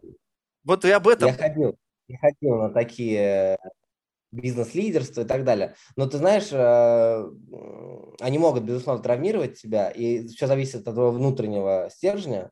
Но ты все-таки имеешь какой-то наработанный социальный опыт до этого. Ну, ты можешь и пойти там в преступную шайку какую-то, господи. И, могут разные идеи заселить. Но если у тебя же есть внутренний какой-то голос, который тебе позволяет оценить ситуацию. Смотри, я сейчас говорю не... Ты понимаешь, ты, когда ты сейчас про меня говорил, что я в крайность ушел, сейчас ты ушел в крайность. Я тебе говорил о Не-не, тех я- я хотел социальных концептах, которые, наоборот, они могут тебе казаться очень социально выверенными, они могут казаться тебе правильными, но они тебя изменят навсегда. Вот стоит, знаешь, вот впуть- впустить, допустим, вот это вот э, гендерное неравенство в свою жизнь и попытаться в эту игру начать играть и подыгрывать, все, ты заложник этой херни. Теперь ты уже не имеешь права там не сказать ни это, ни то, поскольку ты вроде как бы себя как-то проанонсировал, и именно поэтому вот это вот сейчас cancel culture работает, потому что если ты однажды заявил, что ты там, допустим, зеленый, то красный ты уже никогда не станешь. А если ты сказал, что ты вдруг сегодня или так выяснилось, что ты красный, все, окей, ты пропал. Тебя просто исключили из всего. Поэтому вот такие вот заши- зашитые концепции, а иногда мне такое складывается ощущение, что люди ходят ради этого, понимаешь? У них в голове родилась какая-то офигительная идея. И они идут и прямо начинают, и ты прям чувствуешь, когда, ну, знаешь, бывал ты на таких мероприятиях, когда ты с кем-то поговорил, тебе показалось, блин, что-то странное. И потом ты общаешься уже с другим человеком или просто стоишь, и ты краем уха слышишь, что он говорит ровно то же самое, что только что говорил тебе. Да. Прям слово в слово. Третьему, четвертому, пятому. Ты понимаешь, это заселение вот этих вот концептов. Это, на самом деле очень любопытно. Ну, Мы э, куда-то я- вообще туда ушли уже в Да-да, я какую-то такую... сказать, в любом случае это все относительно, да, то есть, безусловно, кого-то может затянуть, но надо быть открытым к другим мыслям и идеям, но все-таки судить, как-то стараться оценивать трезво. Слушай, а я вот как-то ты задал вопрос, ты на него как-то так, ну, мы как-то на него не, не, Да. не, не не обсудили его. Вот по поводу урбанистики, ты себя не видишь на этом поприще? Ведь тема достаточно интересна. А, с учетом того, что как все в мире сейчас меняется. То есть вот эта вся история там с городским ландшафтом, вообще вся эта того, как, как будут города будущего выглядеть. Либо очень сложно, связано там с большой там э, бюрократией, и вообще это отнимает много сил и нервов, а результат будет очень незначительный. Ну, э, сейчас я, как тебе сказал, у меня вот эти проекты, ко- которыми я занимаюсь, я уходить куда-то в урбанистику не планирую, но, безусловно, э, возможно, в какой-то момент я поверну в эту сторону.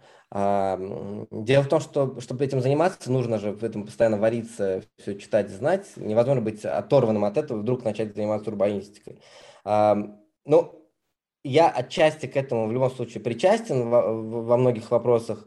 И э, я информацию всю читаю, изучаю, там современные тенденции, концепции, но пока вот я не вижу, как себя в этом применить, к сожалению. Но, возможно, с какой-то технологической точки зрения, здесь же много не только ландшафта, да, здесь ана- аналитика, экономика, социальные какие-то аспекты.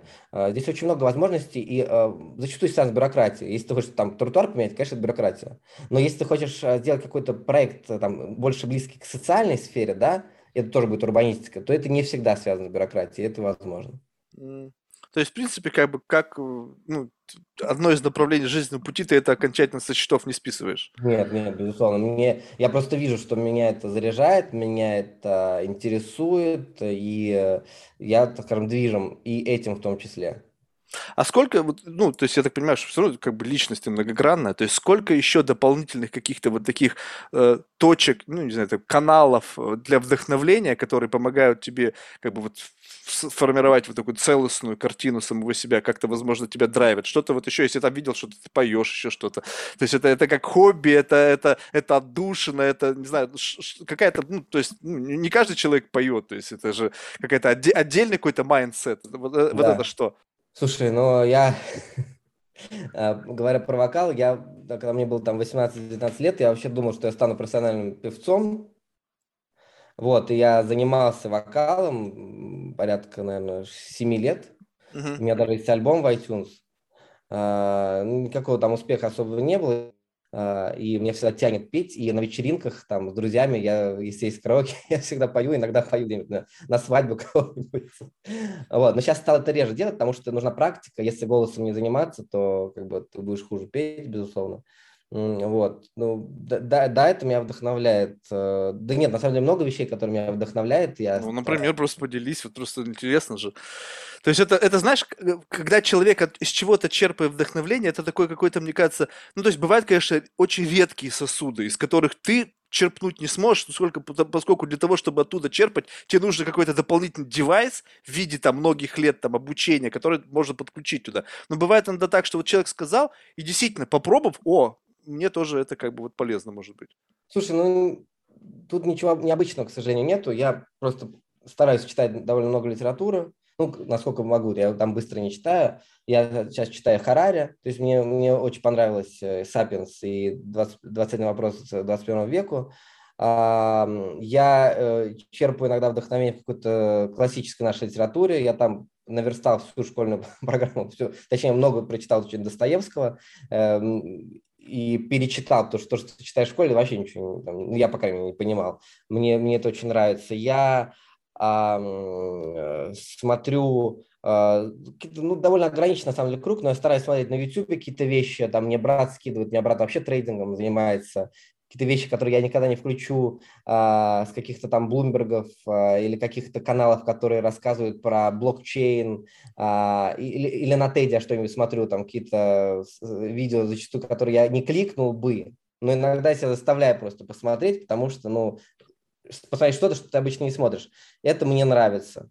Ты знаешь, меня это банально звучит, меня вдохновляют люди, многие. Я просто а, стараюсь общаться с людьми, которые там более успешные, чем я, и не только с точки зрения денег, может быть, с точки зрения того, как они себя реализовали в культурной сфере. Там, я стараюсь с ними общаться или просто смотрю за тем, что они делают, и меня это тоже всегда вдохновляет. Но больше всего я от этого, к сожалению, никогда не уйду, хотя мне кажется, что политика и бизнес несовместимы. Я, а, меня вдохновляют многие политические, а не только политические, а просто люди, которые общественной деятельностью занимаются, потому что я считаю, что в конечном итоге бизнес, он призван, да, несмотря что это коммерческое предприятие и с целью заработка денег, но он призван сделать жизнь людей лучше, и то же, то же самое делают и многие общественные деятели. Я, я об этом вначале не сказал, но я там 4 года назад выиграл выборы в Москве муниципальные, совершенно небольшой уровень, я муниципальный депутат, в районе Арбат, и там, к сожалению, очень мало возможностей, и а, с точки зрения того, как это может повлиять на ситуацию. А, тем не менее, а, меня это всегда вдохновляло. Меня это вдохновляло, и я слежу за другими там лидерами, не только в России, но и в мире. Не хочу там называть фамилии, чтобы там не, как, не, не какой-то стране себя не перечислять. Тем не менее, мне очень нравится и смотреть, как в других странах это происходит, как политическая жизнь в других странах протекает, какие социальные изменения происходят, как они влияют на политику, как политика на них влияет, а, что будет вообще с, с этой либеральной моделью, с которой мы сейчас, э, там, который Запад, по крайней мере, какие времена она переживает. Многие считали, что после Трампа там она не, не оправится, а, но сейчас вроде изменилось. А с другой стороны, там в Афганистане то, что происходит, показало, что вот эта модель может быть и не очень рабочая, а как тогда, а, как, как тогда относиться к тому, что там тысячи, миллионы людей просто брошены остались. А, и а, поэтому это очень многие вопросы, они меня вдохновляют к тому, что ну, все равно в любом случае нужны те бизнес-модели, которые вот на современные вызовы ответят, которые помогут людям как бы это все пережить, да, и с этим справиться, с этими трудностями не просто так э, digital технологии позволяют нам общаться через границы же, да, не просто так там Китай и Россия во многом ограничивает, э, пытается ограничить интернет, да, Китай более успешно, Россия менее успешно, и другие страны, многие другие страны идут по этому пути, э, потому что они понимают, что это, это безграничность, да, возможность людям взаимодействовать, она рождает очень многие социальные вещи, которые мы здесь перечислили в разговоре, которые мы не, не перечисляли, которые влияют на политическую жизнь. Поэтому это меня все, э, меня эти процессы очень вдохновляют, ну, мне, мне интересно, любопытно за ними наблюдать, что они порождают и что нас ждет в будущем. То есть вот э, ты меня спрашиваешь 30 лет вперед, как будет выглядеть наш сервис, я не знаю, честно, не знаю, как он будет выглядеть 30 лет вперед, я знаю, как он через 5-7 лет будет выглядеть, да, mm. вот, ну, как через 30 лет не знаю, но, э, безусловно, абсолютно точно и абсолютно нужно понимать, что сегодня нужно быть гибким, нужно понимать, что через 5-10 лет не будет так, как сегодня. То есть, если раньше ты шел, э, учился там на одну профессию, работать и там всю жизнь не работал, и даже эм, по родству профессия передавалась, да, то сейчас так не будет. Сейчас профессии меняются, э, меняется, меняется спрос, куда-то приходят технологии, которые заменяют и вытесняют человека, и э, нам нужно быть к этому готовым, к тому, что предсказывать становится невозможно. Нужно быть гибким и нужно учиться гибко реагировать на ситуацию и меняться. Слушай, вот, ну, безумно интересная тема, я бы сейчас хотел ее зацепить. Вот, слушай, а на поприще э, муниципального депутата, вот каков твой функционал? Мы сейчас вернемся к гибкости, у меня это отдельная такая больная немножко ну, тема. Хорошо, я, э, а в Москве, а, в Москве муниципальный депутат имеет небольшой функционал. В первую очередь, это согласование летних веранд э, кафе, ресторанов. Второе, контроль за проведением работ по капитальному ремонту домов и то там, на словах только этот контроль зачастую. И третье – это проведение работ, тоже контроль, даже не контроль, согласование проектов и смет по проведению а, работ по благоустройству. Но эта функция во многом декоративна. То есть, еще раз, по книжке, да, по, по закону в идеале вот существует представительная власть, то есть депутаты, которые в районе назначают, существует управа, да, исполнительная власть, которая назначается мэром. И вот эта представительная должна контролировать, то есть люди на месте, те, кто их выбрали в этом районе, а, депутаты должны контролировать, а, то есть наделены полномочиями контроля за деятельностью исполнительной власти. То есть перед нами отчитывается там директор поликлиники, директор школы, но раз в год он отчитывается, а больше, в принципе, мы как бы на эту ситуацию никак не влияем. Да, безусловно, там приходят какие-то жалобы от людей, и ты стараешься там писать письмо, как-то на это реагировать, но функционал очень ограничен. Mm. Вот функционал ограничен, и он высушен, даже он высушивается ежегодно. Он даже в прошлом году его еще там высушили, а, потому что ну, власти невыгодно, чтобы там независимые люди на что-то, или там не, не, только независимые какие-то группы влияния пытались влиять на линию, так скажем, партии. Поэтому функционал довольно ограничен а, и сводится к тому, что вот есть несколько жителей, с которыми я постоянно взаимодействую, плотно работаю а, по там, вопросам их домов, там, их дворов, их, там, громких, громкой музыки в кафе, каких-то таких вещей. Вот. Понятно. Слушай, ну на самом деле это же тоже как бы вот говорит о тебе с какой-то, ну, с точки зрения твоих каких-то вот внутренних амбиций, потому что не каждый человек э, ну, захочет связать свою жизнь с политикой. А ты сказал, что тебя это драйвит. То есть вот это вот что? То есть это, это ты рассматриваешь, ну, скажем так, что бизнес это бизнес, то есть ну, одно другому как бы, как показывает практика, не мешает, да? Вот э, это что? Вот это вот проявление каких-то внутренних политических амбиций, оно может вот вот это вот дать вот этому росток куда-то выше, то есть ты рассматриваешь как бы продвижение по вот этой политической карьере, либо вот ты как бы занял такую условную какую-то нишу, ты себя в ней чувствуешь комфортно, не знаю, насколько ты можешь что-либо там, как ты сказал, сходить из твоей риторики, не на многое можешь влиять, но тем не менее это дает тебе некий как бы вот ну, связь с вот с тем комьюнити, как бы за которое ты в ответе и возможность, как бы, вот, по крайней мере, анализировать и как-то что-то инжектировать, какие-то свои идеи в, в, в развитие этого комьюнити.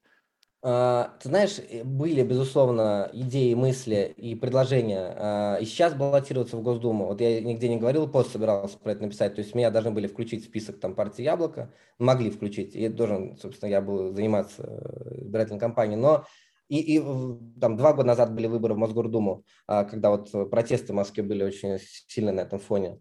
Но я решил отказаться, а, по нескольким причинам, но в первую очередь потому, что у меня есть компания бизнес, и я сейчас не хочу свою, их ставить а, под угрозу из-за своей политической деятельности. Mm. Банально, а это первое. А второе, я вижу, и, к сожалению, я увидел, не то чтобы я разочаровался в этом, нет, но либо ты full тайм занимаешься одним, по крайней мере, на первых порах, либо full тайм другим. И я сейчас понял, что для меня важнее сейчас построить фундамент в бизнесе, не знаю, займусь ли я дальше политикой или нет, но пока я в этом беру паузу. То есть я сейчас зарабатываю свой э, электоральный, там остался год э, мундепом, и останавливаюсь, потому что, к сожалению, я вижу, что по, с точки зрения бизнеса, да, а я там даю 35 рабочих мест и делаю продукт, которым пользуются сотни тысяч людей, и там в рамках студии создаю еще больше таких продуктов, я могу на ситуацию гораздо больше влиять, нежели чем я Э, влияю сейчас на уровне муниципального депутата. К сожалению, да, я, безусловно, реализую какие-то амбиции с точки зрения того, однажды мне моя знакомая, блогер, у которой миллион сейчас там подписчиков, она тогда очень активно развивалась, сказала, а что ты, что, ты, что, что, там деньги будут платить на это депутатам? Я говорю, нет, там не платят никакие деньги, общественная деятельность. Она говорит, ты что, альтруист, что ли? Я такой думаю, потом подумал, действительно, что я в плане альтруист, потому что я и до того, как стать депутатом, а, я неравнодушный всегда был житель, я просто писал бесконечное количество писем, там, если меня не устраивал там кривой тротуар или забор, еще что-то. Ну, у тебя профдеформация, учитывая то, что у тебя есть образование специфическое. Да-да-да. Сейчас для этого много довольно возможностей уже, там всякие порталы сделаны, но сейчас, как депутат, у меня есть возможность просто напрямую с главой права общаться, и там даже с точки зрения, они не знают этого я с точки зрения образования могу им что-то преподнести э, иное. Я говорю, вот так дорога не делается. Здесь для, есть меры по успокоению трафика. Не надо ждать ДТП, пока произойдет. Давайте сделаем искривление проезжей части, там лежачего полицейского. Э, здесь надо убрать асфальт, сделать больше тротуар. Ну, в общем, я, я непосредственно могу сейчас на эту ситуацию влиять, хотя с трудом. То есть там такой барьер, э, не, не потому что не хотят, а потому что такой как бы опыт и наследие, да, который ты в одиночку не преодолеешь. Вот у меня 10 депутатов в Совете, из них 4 э, как бы нет Единой России. Из этих четырех только я один как бы урбанистический... Э, Короче, ты один что-то понимаешь проповедую мысли, да, я не говорю, что я один там самый умный, правильно, но с точки зрения урбанистики, все-таки у меня есть профильное здесь образование, я что-то допонимаю, да, вот, поэтому, и мне тоже тут тяжело. Таких депутатов в Москве вот единица. Есть Дарья Беседина, которая от городских проектов избиралась э, в Мосгордуме, она вот э, прям урбанист-урбанист, на велосипеде там ездит до работы. А, сейчас э, еще два э, депутата, Настя Брюханова, второй Петр Карманов, по-моему, насколько я помню, они э, зарегистрированы кандидатами в Госдуму. И это очень круто, если хоть один такой человек появится в Госдуме. Потому что я понимаю, насколько мне тяжело одним из десяти быть в муниципальном совете. Если хоть один человек такой появляется в Мосгордуме, в Госдуме, хоть какие-то изменения возможны. И это очень важно. Это очень важно, чтобы эти изменения э, транслировать. Я здесь только про урбанистику говорю. Я даже не говорю про изменения какие-то системные, которые, безусловно, тоже важны и нужны. Я здесь только про такие вещи говорю, которые все равно нужны. Потому что мы должны жить э, в безопасных городах. И тут я говорю и про креативный э, кластер и сегмент, и про улицы обычные. И э, существует довольно много технологий, и не хочу сейчас в это подробно уходить, но вот э, единственное скажу, в Швеции э, принята программа Zero Vision, э, которая сейчас пер, пер, уже перенимается в многие другие государства, она означает, что нулевая терпимость к смертности на дорогах, то есть ноль смертей по-русски переведено. У нас сейчас на дорогах погибает ежедневно огромное количество людей. То есть десятки тысяч людей в год просто умирают в России на дорогах а, и во всем мире. В России довольно высокие показатели. И мы считаем это нормальным. То есть, если совершается теракт или падает самолет, мы все в ужасе, какой-то хаос, там, нервы. А то, что каждый день гибнут люди, мы считаем нормально. Это ненормально. И многие вот э, скандинавские сначала государства начали, а потом уже и другие европейские государства. И в России, слава богу, движение это развивается и по чуть-чуть, по чуть-чуть проникает в мысли и политикам, и в, в общественных различных инстанциях, и в движение, что э, на, на дорогах никто не должен умирать. И этого можно достичь. Существуют методики. Э, и невысокие штрафы этому помогают, и специальные нормы проектирования. Поэтому, безусловно, когда я вижу, как в Москве происходит ДТП смертельное там, с участием детей, меня это ужасно беспокоит, но потом политики начинают многие федеральные уровни выступать, вот, надо посадить там, того, кто сбил, это все ужасно. Конечно, это плохо, но виноват-то проектировщик в конечном итоге. То есть он создал возможность такой ситуации. Люди совершают ошибки, это неизбежно мы должны делать так, чтобы э, возможность таких ошибок была сведена к нулю. Вот поэтому, короче говоря, э, здесь возможностей много. Я для себя принял решение э, взять некоторую паузу, я дорабатываю свой срок и больше развиваюсь с точки зрения бизнеса, а потом посмотрим, пока не решил. Слушай, вот это, кстати, всегда мне, ну, не знаю, лично так чувствуется такая некая боль, я не знаю, насколько как бы боль это, либо это просто какая-то констатация фактов, по крайней мере, из того, что ты сказал, когда есть обстоятельства, условно назовем их обстоятельства непреодолимой силы, когда существует какой-то условно там административный либо какой-то другой барьер, который препятствует реализации вот казалось бы благих и совершенно там адекватных идей, которых сейчас озвучиваешь, и человек понимая, что ну в общем-то нет смысла тратить свою жизнь на пробивание головой стены там в метр, не знаю, с чего там из бетона, и понимает, что есть другие способы для самореализации за счет бизнеса, творчества и так далее, и уходит. Это касается людей там из политики, из бизнеса, да. из науки. Ну, в общем, часто бывает так, что вот... И, и знаешь, с одной стороны, это как получается как бы обидно, а с другой стороны, это иллюстрирует то, что насколько мы вот, ну, общество закостенело. То есть, понимаешь, вот есть очевидный для, очевидный для всех тезис. Вот то, что ты сказал. Там можно сделать, э, так организовать дорожные все пути, чтобы минимизировать риск возникновения ДТП со смертельным исходом. То есть такая возможность есть. Но это сложно. Сложно, дорого, наверное, неудобно для кого-то, требует больших затрат. Поэтому как бы нет. Сделать там третий туалет для меньшинств, наверное, проще. И на это можно заработать социальные очки. Давайте это сделаем. И вот тут как бы и я вижу, как э, в какой-то мере идет поворот к темам, которые либо легко достижимы, либо они как бы важны, но недостижимы на период моего срока, и как бы тебя никто не прищучит. Ну, условно, сейчас ты будешь махать зеленым флагом, и как бы ты крутой. И все прекрасно понимают, что ты один ничего не можешь сделать, поскольку это глобальная проблема. Но в то же время никто тебе не скажет, что ты урод, что ты не сделал то, что обещал. Понимаешь? То есть, если ты обещал рабочие места, то ты к концу своего срока должен продемонстрировать увеличение количества рабочих мест. Если ты не сделал, ты козел. Если ты сказал, что ты изменишь городскую инфраструктуру и сделаешь дороги, проезжие части более безопасными, то к концу своего срока для переизбрания ты должен показать результат. Вот мы сделали, мы спасли столько жизней. Не сделал, иди нафиг. Соответственно, выбираются легкие пути. И те идеи, которые как бы нелегкие, но важные, но сопряжены с большим количеством э, нагрузки, они как бы вот как бы задвигаются на задний план.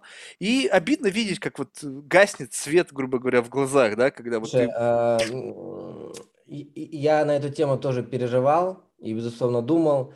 А, только хочу отметить, что там когда избирался, никому не, не обещал, никаких конкретных обещаний не давал. И даже когда меня спрашивали, не говорил об этом. Не, ну какие то обещания можешь давать? Блин, come on. Ты... Да, да, да, да. Нет, ну то есть, а что вы сделаете, а что вы мне пообещаете? Я говорю, я ничего не обещаю. Но, а, потому что полномочий мало, да. А, но, а, во-первых, одна вещь очень важная была а, совершена а, на той избирательной кампании. В разные муниципалитеты в Москве избрались более 150 независимых депутатов.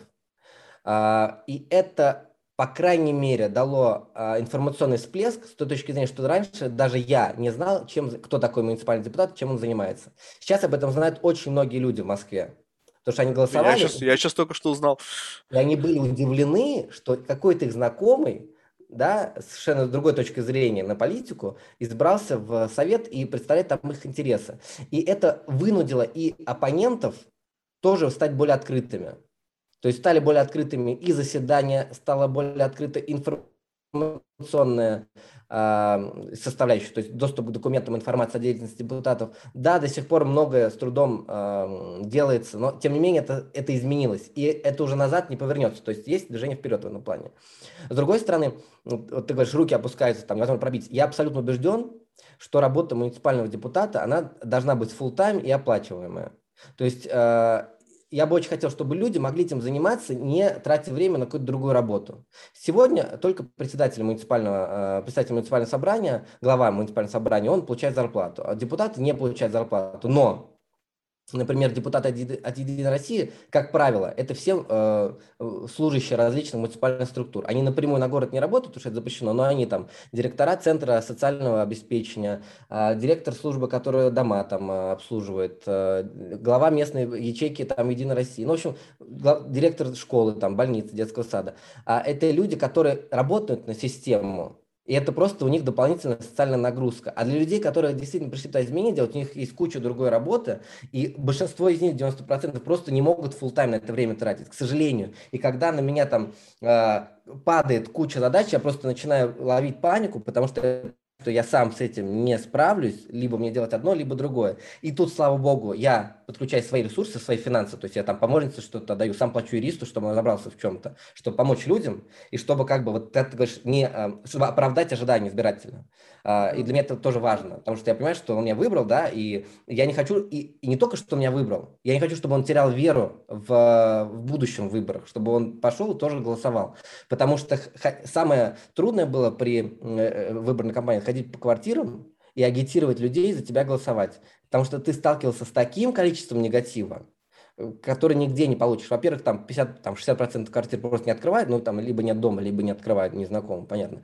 А из тех, кто открывают, только единицы там будут за тебя голосовать, а другие начинают говорить, что они там за красную идею, или там, что они за День России будут голосовать, или что я вас ненавижу, э, таких как вы, и, или и, там еще хуже, что у вас ничего не получится, таких как вы знал, что там никогда никого не выберут. В общем, какая выученная беспомощность.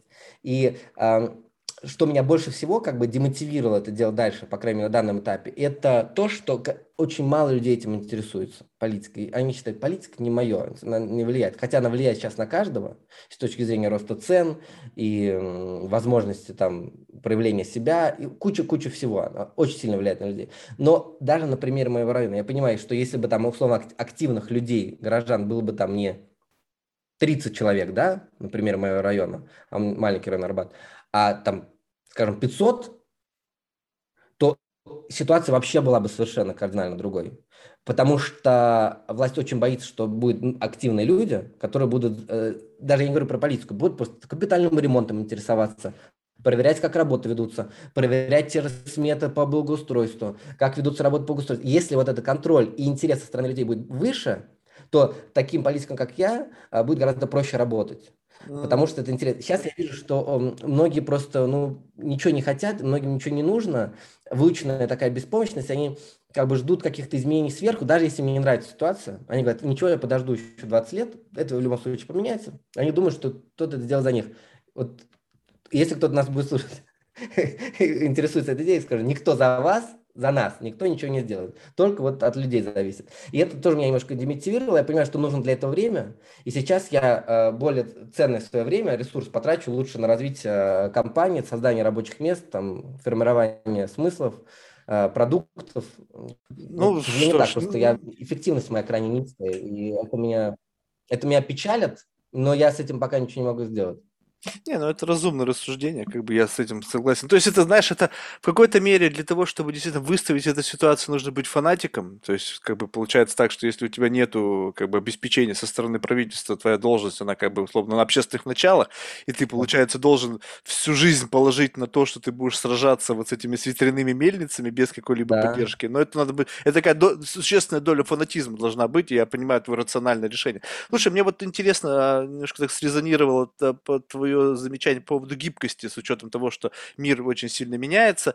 В отношении, в отношении раб- работы, э, насчет гибкости, я понимаю, о чем ты говоришь, что ты должен просто постоянно держать нос по ветру, да, и понимать, куда идут тренды, чтобы как-то какие-то новый набор знаний постоянно иметь в запасе в своем как бы портфолио для того, чтобы в момент того, когда твоя там профессия кажется там не актуальна, ты мог как-то переключиться да. на что-то другое. Но вот э, гибкость в отношении э, изменения социокультурного какого-то пласта, вот насколько ты считаешь здесь эта гибкость нужна? Ну, она тоже нужна. Мне кажется, что если мы... Вот у меня есть сын, да, угу. Вот ему сейчас три года, он подрастет, и через там 10-15 лет мне принесет какие-то идеи или будет делать то, что, ну, мне кажется, просто безумием, да? Угу. Условно даже будет сидеть в телефоне, да, не общаясь ни с кем. И что я его должен буду заставлять э, идти общаться, или же вот я недавно слушал, Пивоваров делал интервью э, в редакции с Э, основателем, владельцем одной платной школы в Москве. Вот Алексей говорит, я подхожу к сыну и эм, говорю, что ты сидишь все время в компьютере, иди почитай «Капитанскую дочку» Пушкина. И ему директор вот этой школы, который интервью спрашивает, Алексей, а вы сами после школы как часто Пушкина открывали? Как часто вы его читали? Он говорит, «Капитанская дочка» – замечательно, но для того, чтобы сын ваш ее прочитал, вы должны ему этот проект продать. То есть нельзя просто говорить, вот, надо читать книжку, чтобы быть умным. И а, мне это очень срезонировало, потому что мы живем нашими некими, тоже навязанными во многим представлениями, которые мы пытаемся транслировать нашим детям. Но совершенно не факт, и уж, уж точно в мир там, технологий, метавселенных, э, искусственного интеллекта, совершенно не факт, что те знания, которыми мы обладаем, и тот жизненный опыт, которым мы обладаем, он ему, э, сыну там, или нашим детям максимально полезен. Да, мы можем транслировать, но нам нужно и понимать, что мы должны от молодого поколения тоже учиться многому. А, то есть каким-то, может быть, ценностям, да, основам там, э, быть честным, а, справедливости какой-то учить, я не знаю, какими-то такими... Э, Но может... эти концепты ты тоже должен продавать? Ты, ну, Честность, справедливость. Знаешь, это тоже концепты, которые проданы нам там, христианством. А, тем не менее, мне кажется, ну просто что-то ты закладываешь ребенка, но ты понимаешь, что он должен дальше развиваться и должен дальше даже тебя, чему, тебя чему-то учить. А, и невозможно навязывать ему концепты сегодняшние, которые во многом устарели. А, потому что жизнь будет совершенно иной. И, безусловно, нам придется подстроиться под то, что будет третий туалет, да, как ты говоришь, а может быть, э, вообще туалета не будет, я не знаю, уже через 30 лет. А, не знаю, нам придется под это подстроиться и э, бороться. Это, это борьба с, метри, с ветряными мельницами невозможно. Про, прогресс неумолим. Чем мы старше, тем больше нас списывают со счетов, и э, молодое поколение будет все равно свои правила диктовать и устанавливать. Безусловно, будут какие-то островки для нас, нашей свободы старческой, через 20-30, где мы сможем... Ты нас состарил что-то как-то. Где, будет, два туалета, я не знаю. Ну, условно я говорю. А, тем не менее, да, может быть, и многие из нас поменяются, адаптируются, да, но э, все равно вот э, здесь тоже гибкость нужна. И я вижу это по своим родителям, они во многом не гибкими. Не гибкие. Если я начну там э, выступать за легалайз марихуаны, а я, безусловно, э, готов был бы, если бы это не запрещено было законами Российской Федерации, здесь выступать, то я бы столкнулся с огромным противоречием. Это же не просто так закон этот построен. Те люди, которые сейчас управляют страной, а у них концепция не то, что моих родителей, они это дедушек и бабушек, понимаешь? А, и, а, а, а даже если мои родители это не, не готовы принять, то что говорить? Поэтому они они, родители не гибкие, у многих да, гибкие, но в основном не гибкие. Бабушки, дедушки уж точно гибкие, и ты всегда будешь... Вот это бабушкам, дедушкам из Сан-Франциско, скажи, которые сами на ЛСД и марихуане да, но я молодели. но это их концепт, они там росли в этом. Мы же в этом не росли, мы из Советского Союза, наши родители вышли, понимаешь? Поэтому э, я считаю, что как минимум наше поколение, а я говорю там от 25 до, там, до 35-40 лет, оно должно учиться быть э, гибкими и понимать, что мир сейчас меняется гораздо быстрее, чем это было раньше. Я, я с тобой здесь согласен. Единственное, знаешь, что как бы вот, ну, как бы завершение, понимаешь, надо бежать, а, что вот в отношении гибкости есть, есть небольшой перекос. Одно дело, знаешь, как это, как это в единоборствах, там, гибкий путь к победе. То есть ты как бы за счет своей гибкости, пластичности используешь вот этот вот э, моментум, да, вот эту вот силу противника для того, чтобы его победить. И вот с этой э, как бы и философией гибкости я согласен. Но, понимаешь, это когда речь идет о том, что люди гибкие, потому что они акцептируют будущее, не соглашаясь с этим в действительности. То есть они понимают, что ты должен подыгрывать этой ситуации, поскольку она здесь, она на твоем пороге. И если ты не будешь подыгрывать, ты будешь как бы инакомыслящим. И они в это впрыгивают, и тут начинается внутренний разрыв шаблона. То есть ты не веришь в это идеологически. Вот вкус Виль, это же наглядная демонстрация того, что они впрыгнули, не будучи носителями этой идеологии. Если бы они были носителями этой идеологии, никто бы не посмел на них наезжать. Они бы сказали, ребята, идите нахер мы в это верим, и пошли вы в жопу, не верите, нам насрать. Вот да, это была бы да. позиция, потому что это была моя идеология. Это, это мой взгляд на мир. А люди начинают быть гибкими, но гибкими, как травинка на ветру. Куда подует, туда и гибкий. Вот это опасно. Потому что, мне это кажется, другая, вот... Это другая, это другая гибкость. Я тебе говорю э, про то, что нужно э, уважать и ценить чужую свободу, потому что свобода другого, она как бы кончается там, где начинается твоя свобода. Но а, навязывать что-то другим, это совершенно иная история. Да, но понимаешь, они-то тебе начинают навязывать. Понимаешь, то есть ты, вот условно, давай так завершать, толерантность, условно, там ли на, не знаю, этническая, какая угодно. Если бы это была просто толерантность, никаких проблем нету. Я вырос в России, многонациональная страна. Я вообще не знал, что такое расизм до того, пока я не переехал в Америку. Когда, казалось бы, эта страна как раз-таки постоянно пропагандирует, что борьба с расизмом, расизмом, расизмом. И только там я ощутил, что такое расизм. Казалось бы, все должно быть наоборот. Вот, но, и, и, но что означает это в нынешней парадигме? Что ты мало того, что ты должен признавать это diversity, ты должен делать постоянный бау, перед каждым новым видом вот этой diversity. И если ты не поклоняешься каждому из новых, они имеют на тебя вектор атаки, они могут тебя атаковать за то, что а. ты... И вот это как? Назови это гибкостью. Да, я готов принять ваш социальный концепт, но, ребята, вы меня не заставляйте выигрывать вашу игру и вести, играть по вашим правилам. Вы делаете, что хотите, мне насрать.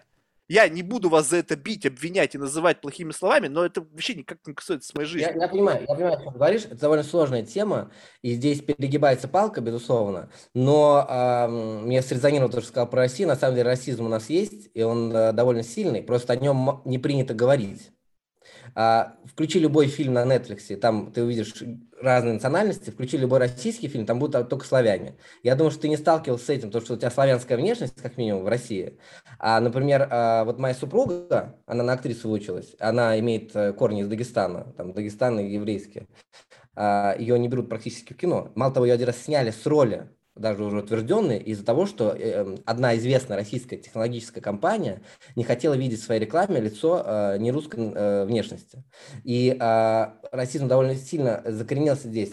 И именно то, что в США там есть эти проблемы, и о них говорят, позволило им в какой-то мере позволить э, чернокожим ходить в те же места, что и белым, получать те же условия, те же права, сначала женщинам, потом и чернокожим в России даже разговор об этом не ведется. И если вот как мы со вкусом вы видели, разговор завелся, то он сразу его камнями закидали.